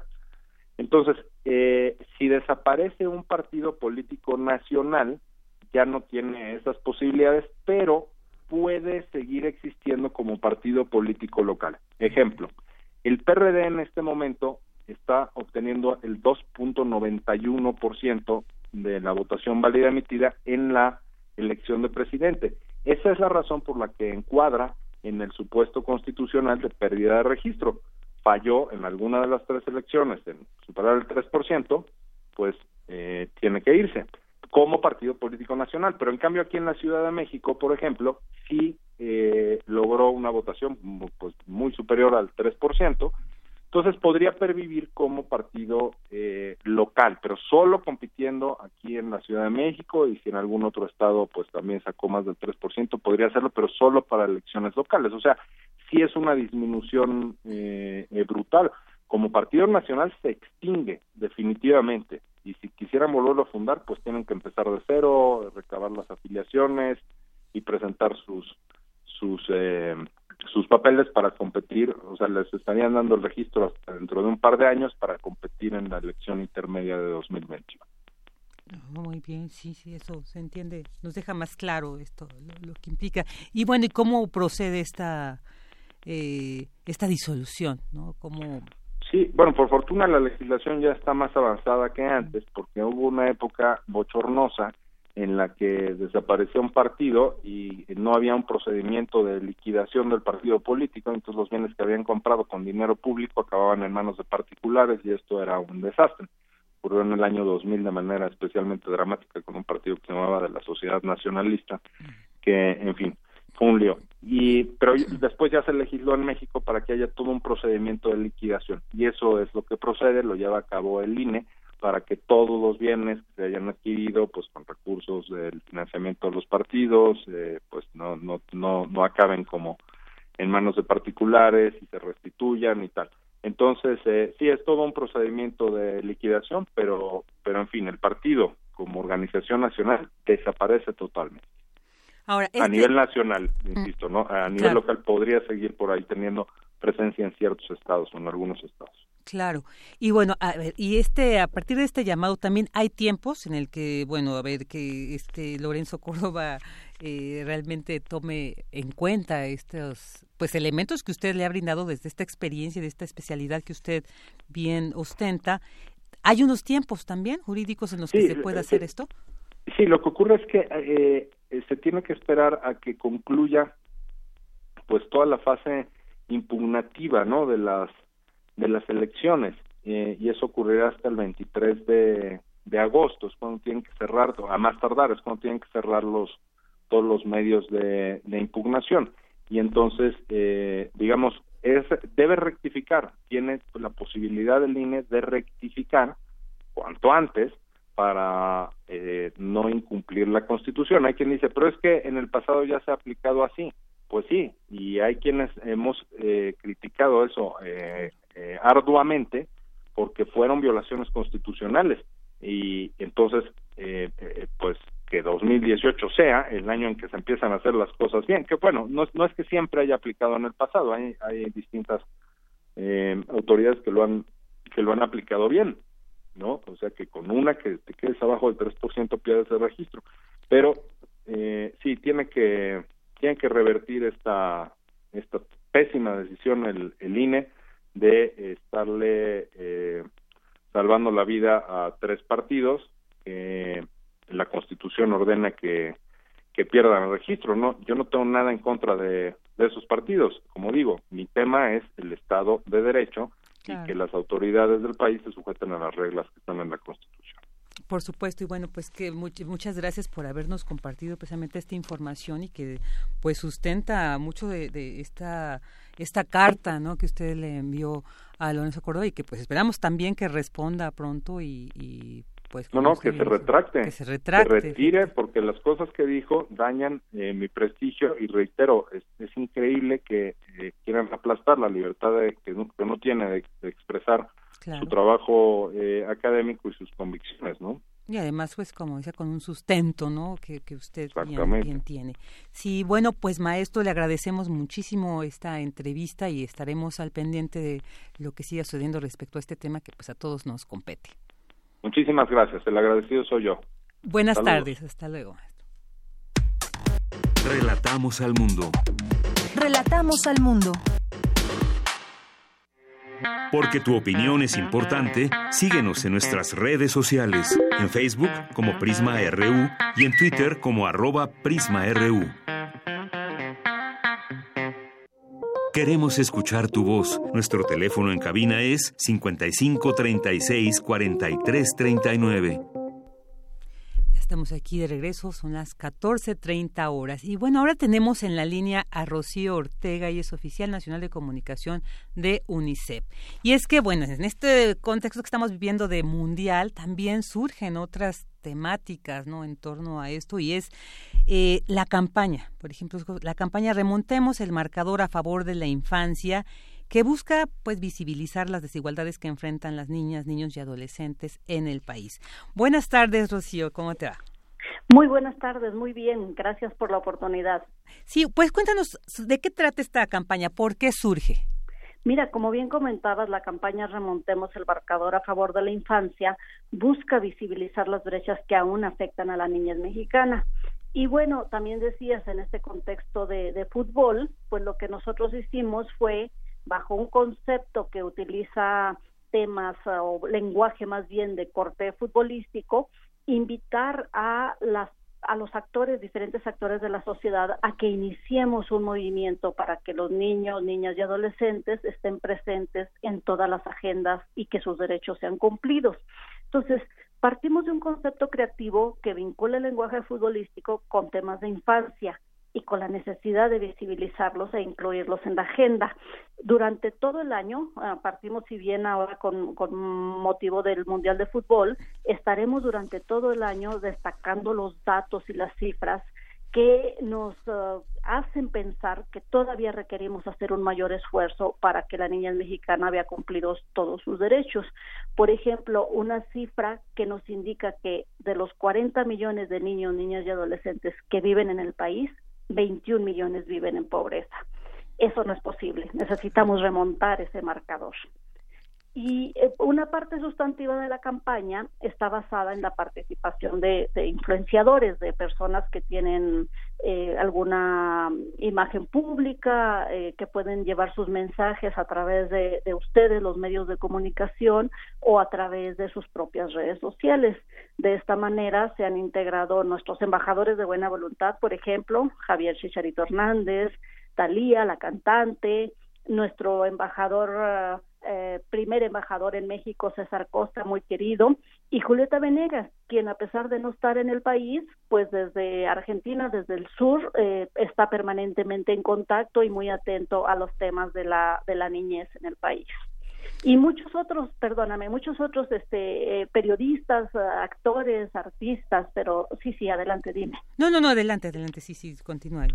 Sí, no, entonces son personas del medio, del medio público, comentaristas de fútbol en este momento por el hecho de, de, estar en el mundial y muchos muchos amigos de UNICEF les llamamos nosotros así amigos de UNICEF porque prestan su voz sus foros para llamar a, prestar atención a las cifras que aún tenemos que remontar en favor de la niñez, pero queremos que se sume el público en general y por eso agradecemos a, a la oportunidad de llamar a toda la comunidad a que se sume. Eh, es muy simple, solo tienen que ir a www.remontemoselmarcador.org y ahí dar clic para decir yo también me sumo y yo quiero que los derechos de los niños estén en la agenda de los tomadores de decisiones. y es que esta cifra, 21 millones de 40 millones de niños en pobreza es alarmante, ¿no? Porque ello también implica, eh, pues, una depauperización en otros aspectos también como es educación, salud y, bueno, todo lo que ello implica. Entonces, creo que es muy importante. Pero, Rocío, ok, visibilizamos esta desigualdad, se hace esta campaña posteriormente que, o sea, nos metemos a esta página, le damos clic y cuáles serían esas acciones, ¿no? Pues que de alguna manera enfrentarían esta, esta situación. O sea, más que visibilizar también yo creo, porque creo que pues esto se ha hecho, hay muchos estudios, muchos eh, reportajes, notas al respecto, pero ¿qué acciones también están planteando ustedes para combatir esta desigualdad? Sí, lo dices muy bien. El primer punto es visibilizar, crear conciencia. Te preguntarás o se preguntará el auditorio, bueno, ¿y yo qué gano con hacer un clic o qué ganan los niños con hacer un clic? Es que es un tema, mm, digamos, central para empezar, tomar conciencia de la problemática. Hablabas de, de, otras, de otros efectos como la educación. Efectivamente, México es un país que tiene estructuras muy sólidas, que tiene cobertura casi universal en educación básica y sin embargo aún hay cuatro millones de niños fuera de la escuela. Entonces, estas realidades que todavía eh, enfrentan los niños y niñas mexicanos, yo creo que debemos partir por darlas a conocer. Eh, ¿Qué le toca o qué queremos que le toque a la sociedad? Conocerla y quizá exigir, exigir a quien toma decisiones que se voltea a ver hacia la importancia de cumplir con los derechos de los niños. En lo que concierne a UNICEF como organismo internacional que somos, estamos invitados en el país, eh, trabajamos de acuerdo a un mandato que implica eso, apoyar a las autoridades, apoyar los esfuerzos nacionales, trabajar junto con el sector privado, con las organizaciones de la sociedad civil y con los gobiernos para buscar las mejores soluciones para abatir las brechas. ¿Y de qué manera? Nosotros trabajamos aquí dando asesoría técnica, haciendo estudios que nos permiten conocer de mejor manera la realidad de la niñez y colocarla ahí en la agenda, ahí con los tomadores de decisiones para que ellos puedan enfocarse en elaborar mejores políticas públicas, pero también trabajamos eh, gracias a los donativos de, la sociedad, que es mayormente como nos sostenemos, llevando programas a los uh, al, terreno, a los estados, a las comunidades, programas de apoyo a niñez migrante, por ejemplo, programas de, de apoyo para que los niños vayan a la escuela y aprendan, entonces tenemos una, un trabajo muy enfocado, sí, por supuesto, en terreno, pero mayormente enfocado en traer experiencias internacionales, en dar asesoría técnica en las áreas en las que nos toca trabajar, que son todas las problemáticas de la niña. Ok, sí, muy interesante. Eh, Rocío, ¿esta campaña va a estar enmarcada solamente en lo que dura el, el Mundial o pretenden ir más allá temporalmente hablando? Pretendemos eh, la campaña eh, tenerla durante todo el año. Eh, dimos un empuje muy fuerte durante el Mundial con el apoyo, como te comentaba, de personalidades del mundo del fútbol y de los medios de comunicación enfocados en, en deportes, en fútbol, pero durante todo el año, en diferentes momentos, en diferentes hitos enfocados en la niñez, vamos a estar colocando con el, con el hashtag remontemos el marcador las diferentes problemáticas. Por ejemplo, eh, te, adelanto, en noviembre va a haber un congreso internacional sobre nutrición, que es otro de los problemas que enfrenta la niñez mexicana, por un lado la obesidad y por otro la desnutrición. Entonces, llamaremos a remontar el marcador para combatir estas problemáticas de salud que enfrentan a la que enfrenta la niñez. En ese marco presentaremos cifras y nuevamente destacaremos la necesidad de remontar el marcador para que ese 13% de los niños menores de 5 años que aún padece de desnutrición crónica en México pues desaparezca, que, remontemos esa cifra. Eh, vamos, digamos, si, si me permite la expresión, a jugar un poco con el remontar el marcador para remontar esos indicadores negativos que aún afectan a la niñez. Sí, que son muy lamentables, la verdad. Así es. Y, y más que pues eh, eh, creo que hay muchas cosas por hacer por esta esta generación este sector de la población y que además es pues muy grande, ¿no? Dentro de la 40 millones de niños. Millones. Bueno, ok, www.remontemoselmarcador.org. Ahí se puede entonces hacer el clic además de informarnos, pues también podemos hacer ya una participación, ¿no? Podemos comenzar y estar al pendiente de esta campaña pues muy interesante que UNICEF ha lanzado a favor de la infancia de nuestro país. Rocío, te agradecemos. Así ah, sí, adelante. gracias, ¿no? Además, eh, pues, apoyar a UNICEF porque nosotros solamente gracias al apoyo de la sociedad es que estamos aquí trabajando. Entonces, hay esquemas de apoyo que puede ser como eso, abogacía con un clic, información o donativos. También ahí encontrarán toda la información para acercarse al trabajo de UNICEF y, los niños. Perfecto, perfecto. Pues ahí está ya la información y te agradecemos muchísimo, Rosierta, que nos hayas pues compartido sobre esta campaña tan interesante de remontemos el marcador a favor de la infancia. Al contrario, muchas gracias a ustedes. Buenas tardes, hasta luego. Relatamos al mundo. Relatamos al mundo. Porque tu opinión es importante, síguenos en nuestras redes sociales, en Facebook como Prisma RU y en Twitter como arroba PrismaRU.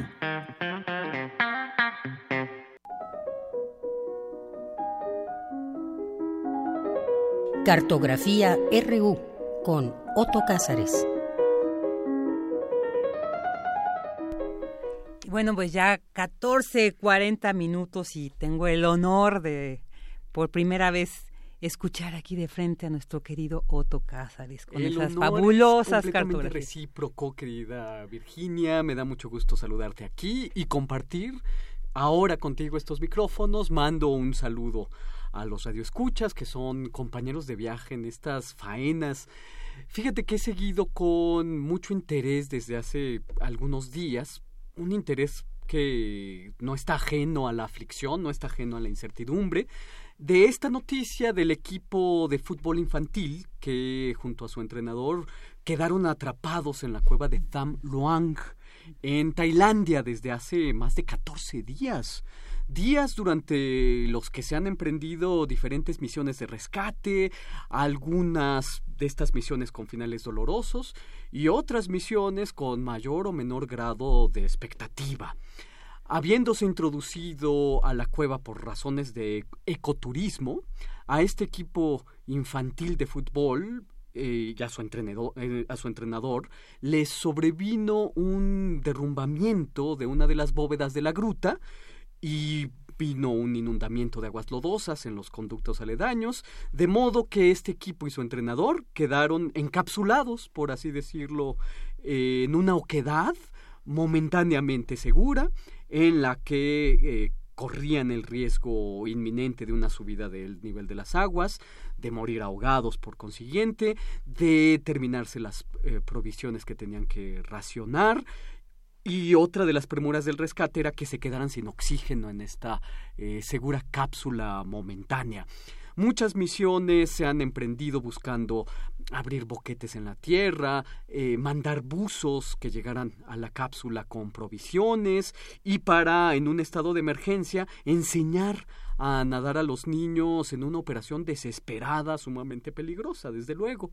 Al día de hoy, y esto me dio eh, mucho gusto, lo estaba leyendo en los periódicos, porque como les digo, le di seguimiento a todo lo que ha ocurrido, ocho niños ya han sido rescatados, aún hay cuatro niños dentro de la caverna, más eh, desde luego el, el entrenador. Esperemos que en Tailandia estas misiones de rescate tengan buen fin. Este equipo con su entrenador ha entonado un canto de ecos de supervivencia que por supuesto nosotros escuchamos atentamente como un cruel correlato al Mundial de Fútbol que se juega en Rusia. yo imagino la circunstancia de estar atrapado en una caverna y es como un naufragio sin agua. Claro. es un naufragio a la tierra. Son estos niños y su entrenador algo así como Robinsones de la caverna.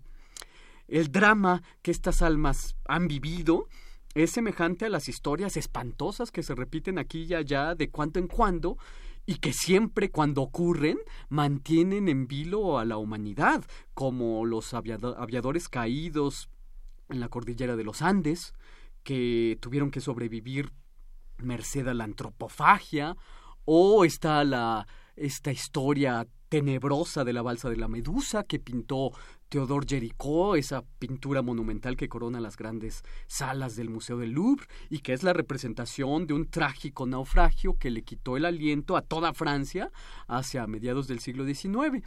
O están las expediciones polares que son sorprendidas por una avalancha, una tormenta de nieve o un desprendimiento de un macizo de hielo o la variante más pavorosa y más reciente de los que se extravían en el espacio exterior o se quedan solos en, eh, en una unidad de investigación espacial. Este, ante estas situación, situaciones, pues llamémoslas abismales, pues del fondo de la psique humana aparecen pavores sagrados con sus terrores, sus temblores, eh, se sobrevive reciclando los desechos del cuerpo. ¿Cuántas veces podemos satisfacer el ciclo de beber la orina para volver a orinarla y volver a beberla? Ay, pues es la soledad radical del humano que se enfrenta al desnudo, a los elementos, a la roca, a la naturaleza que permanecen indiferentes, que siguen su paso sin quizás sonreír ni simpatizar con lo humano, donde corroboramos ese dicho epicureísta de que la naturaleza no es sentimental. En tales circunstancias abismales se aplica el principio indulgente de la necesidad no tiene ley. El canibalismo y la ingesta de la propia carne dejan de ser posibilidades impensables y se pone en práctica eso que el filósofo Hans Blumenberg llamó el arte de la supervivencia realista y simbólica, porque nos cuenta el filósofo acerca de unos náufragos pescadores de Papúa y Nueva Guinea que sobrevivieron 36 días porque leían la Biblia y luego se comían página a página de la Biblia. Es decir, la celulosa del papel es nutritiva. y esa letra entra directamente al sistema digestivo y entra al espíritu también. Hambre es esa eh, sensación de tener el cuerpo ahuecado y en circunstancias de supervivencia, el hambriento ante el alimento tiene que hacer de tripas corazón y evitar zamparse de un tirón el alimento que tanto desea. Tantos supervivientes cuando tienen el alimento frente a sí han muerto ahogados tratando de satisfacer su propia hambre. El sobreviviente entonces debe administrar sus ansias, comer eh, e-, espaciadamente. El primer impulso del superviviente hambriento puede llevarlo a la muerte. Eh, de modo que estos chicos encerrados en un paréntesis de piedra. Yo deseo para ellos, yo tengo la esperanza de que este equipo de fútbol halle en ese lugar, en ese paréntesis de piedra, una leyenda que se repite a tiempo traviesa, por así decirlo. Es una leyenda de que las rocas alimentan, como si se tratara de un seno materno, a los que ocupan su superficie es esa leyenda que se le atribuye al Papa Gregorio Magno, el inventor del canto gregoriano, el Edipo cristiano, por cierto, y que fue tema de una de las últimas novelas de Thomas Mann, El elegido, alimentado en un peñasco a flor de agua, en la roca, eh, Gregorio Magno estaba encadenado con un pesado yugo, y el futuro ocupante del trono de San Pedro halló con la lengua mortificado por la sed, una pequeña concavidad que contenía un líquido blanquecino de, sabor, algo metálico, con el que Gregorio satisfizo no solo su sed, sino también su hambre. La magna mater, la gran madre, alimenta al humilde, al humus, a los hijos de la tierra. Los humanos están alimentados con su seno ubérrimo, con extractos nutritivos, alimentos primigenios del seno de la piedra. Así sobrevive Gregorio Magno, pero así alimentado, va reduciéndose en proporciones hasta quedar hecho un hombrecillo, un homúnculo indistinguible de un zarzal o de un erizo. Los alimentados se convierten en hombrecillos empequeñecidos porque son los niños de pecho de la tierra. Ojalá la tierra quiera alimentar con la leyenda a este equipo de fútbol, o bueno, a los que quedan ahí dentro. O está ahí la leyenda de Heinrich Tannhauser que oculta en las entrañas del Venusberg, la montaña de Venus, en la gruta de Venus, y ahí Tannhauser goza de las mieles de la mismísima diosa, según el relato de Ludwig Tieck, y que desde luego lo hizo inmortal en su ópera eh, Richard Wagner. Esto es algo que deseo, por lo menos para el entrenador, mientras los niños futbolistas son alimentados por el seno de la tierra. El mito de la caverna es probablemente el mito filosófico más célebre de todos, pero mucho me temo es también el más manoseado. En la República de Platón, el mito de la caverna es la representación de la verdad y la falsedad que deja su estela. En un espléndido teatro de sombras sobre el muro, y esta creo yo es la mejor manera de llamar a la conciencia humana y a su capacidad de trabajar con lo exterior. Como sea, esas sombras son lo que tenemos y con ellas podemos representar bellas obritas de sombras, sombras chinescas que producen prodigios. Ojalá a los que permanecen dentro de la caverna se les ofrezca una linda obrita de sombras. Por eso yo canto esta sinfonía de supervivientes para estos niños futbolistas que son semillas.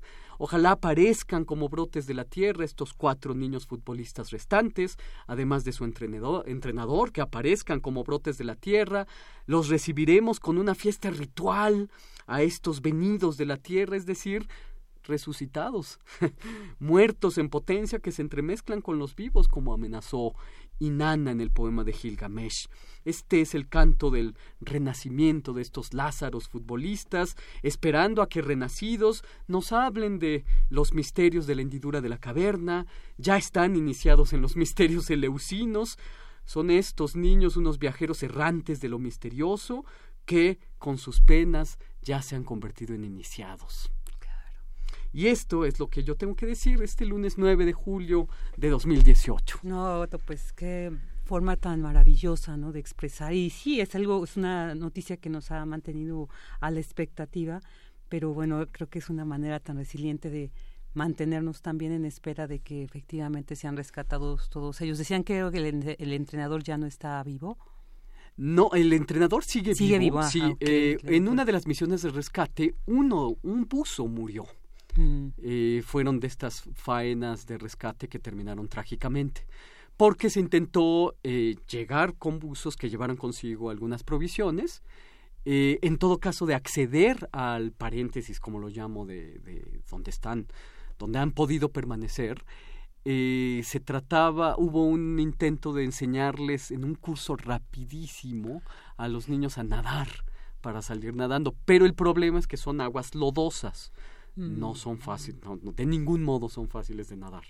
De modo que, bueno, se han eh, barajeado muchas posibilidades. Otra que se intentó es abrir un boquete para que para permitir que entrara el aire, pero con el peligro inminente de que ese boquete hiciera un derrumbe en la bóveda donde de milagro se mantienen en pie.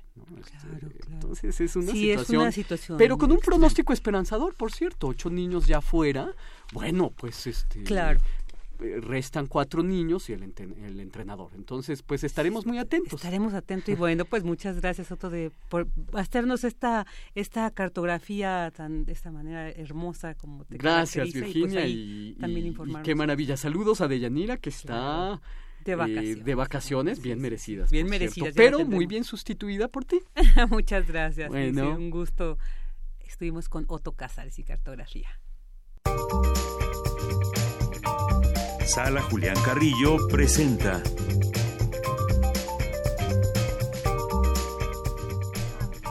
Ah, gracias. Y bueno, pues ya tenemos en la línea a nuestra queridísima Montserrat Muñoz. Monse, ¿qué tal? ¿Cómo estás? Hola, ¿qué tal Virginia, querido Oso Cázares y a la maravillosa audiencia de Radio UNAM, también a todo el, el equipo de Prisma RU? Es un gusto saludarlos como siempre en los lunes comentándoles las próximas actividades, cursos, talleres que tendremos en Radio UNAM ya sea actividades que muchos eh, se transmitirán al aire y otras ocurren también en el corazón de la sala Julián Carrillo. Estamos en Adolfo Prieto 133, pero vuelvan por favor en agosto. El primer día de agosto abrimos las puertas de la sala con la programación fresquecita. Por el momento tenemos este periodo de vacaciones administrativas, es algo que nos preguntan mucho y también pues queremos eh, decirles que estamos a su servicio, a sus dudas y preguntas en el Facebook de la sala Julián Carrillo. También ahí acabamos de, de lanzar una programación con fotografías sobre los siguientes cursos. Em, el primero es eh, un taller de guionismo para medios, eh, también llamado Storytelling. Este lo imparte el maestro Alejandro Valdés Barrientos. Será en Radio UNAM los lunes y los miércoles de 6 a 9. Es un curso que, bueno, trabajará con los elementos del preguión, la estructura de también del guion como una como una mm, facilidad para poder narrar en televisión, en radio o en cine. Va a estar muy interesante. Los informes se los damos a partir del 23 de julio en el teléfono que ahora les menciono y pues también para irles como contando sobre eh, lo que va a haber próximamente relacionado con la voz y el sonido, que es muy competente en Radio UNAM, tendremos un taller que se llama Voz tu Voz, por Elena de Aro, donde trabaja la conciencia corporal y también la lectura desde poemas, cuentos para niños, literatura fantástica y bueno, todo esto para mejorar herramientas de comunicación y facilitar a través de la palabra. Estará también muy, eh, muy meritorio que puedan acercarse. Además, Elena de Aro, que bueno, por favor busquen y acérquense a su trabajo, es maravillosa. Por último, y porque aprovechando que está ahí con ustedes en cabina, el curso Tratado de las Vocaciones, Iluminaciones de William Blake.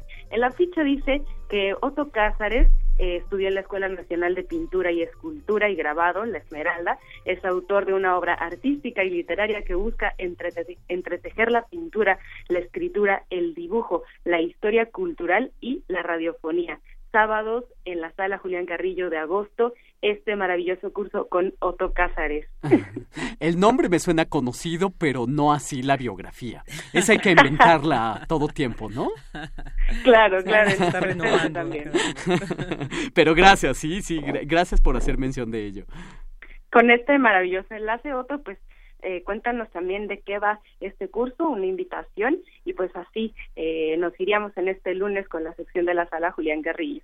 Bueno, pues este curso eh, es un curso que, que ha deambulado por mi mente durante mucho tiempo. Es el epílogo de un curso que di hace algunos meses aquí mismo en la sala Julián Carrillo de título general Tratado de las Vocaciones. Esta última parte, este es el epílogo, está por entero dedicado a William Blake, que es un, eh, un autor que es el amor de mis amores, un, de verdad, artista, profeta, estrambótico, eh, ilegible en muchas ocasiones, pero su legibilidad está llena de potencia, de eh, ramificaciones para el arte, para el profetismo, para la escritura de poesía, para la escritura teologal, etcétera, etcétera. Es un autor fascinante, complejo, porque lo mismo era un gran pintor que un gran grabador, un gran poeta, extraordinario poeta en lengua inglesa, eh, e insisto, una poesía eh, que en un primer momento es muy legible, las canciones de la inocencia y la experiencia, pero que con el tiempo tiende a una ilegibilidad pasmosa. Los libros proféticos, por poner un ejemplo, Milton, un poema, Jerusalén, la emanación del gigante Albión, son poemas eh, eh, teologales de una, una yo diría, rareza extraordinaria. Eh, son tan brillantes los versos que muchas veces no podemos ver más que el destello en ellos. nos eh, enseguece, por así decirlo, la brillantez misma de la potencia de los versos. De modo que eh, para adentrarnos a un curso sobre William Blake tenemos que hablar acerca de misticismo, espiritismo, racionalismo, siglo XVIII, eh, renacimiento del romanismo en Inglaterra, eh, tenemos que hablar acerca de Cagliostro, tenemos que hablar acerca del mormonismo, anglicanismo, Swedenborg, eh, y un largo, etcétera. de modo que eh, eh, espero que pueda ser un, un curso que les resulte interesante, porque a mí me lo resulta en grado sumo. y espero poder compartirles ese interés. pues con esta maravillosa voz, con tus apreciaciones y también con este trío, este gran em, grupo de profesionales como Elena de Aro también, como Alejandro Valdés, o sea, de verdad se va a poner muchísimo, eh, muy interesante, muy interesante todos los cursos. Y nada más por último, decirles que a partir del lunes 24 de julio estaremos en el teléfono 53 23 32 73 esto ya eh, iniciando la última semana de agosto con informes y con muchísimo más para ustedes. Ok, Monse, pues muchísimas gracias por darnos toda esta, eh, que ahorita no, pero como bien decías, eh, estar atentos a las actividades cuando se reanuden aquí en, Radio UNAM y en la sala Julián Carrillo. Muchas gracias, Monse. Gracias, querida Monse. y también muchas gracias. Ya te extrañamos. Yo también, pronto. Nos vemos pronto, un abrazo para ti. Y bueno, pues ya llegamos. Chao. Llegamos al final de Prisma RU. Muchas gracias. Gracias a ti, Virginia. Y nos vemos Gracias a los que nos escucharon. Sí, claro, claro. Muchas gracias a todos. Los esperamos el día de mañana a la una de la tarde. Muchas gracias y buen provecho.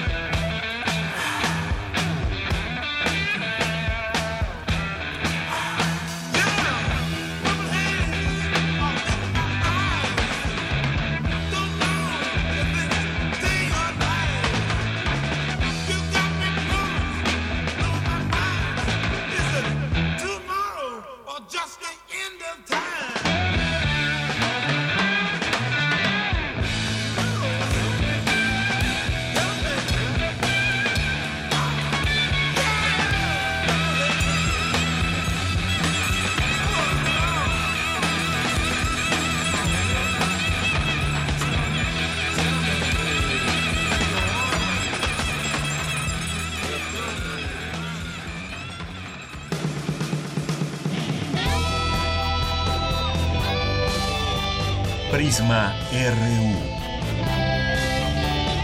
Relatamos al mundo.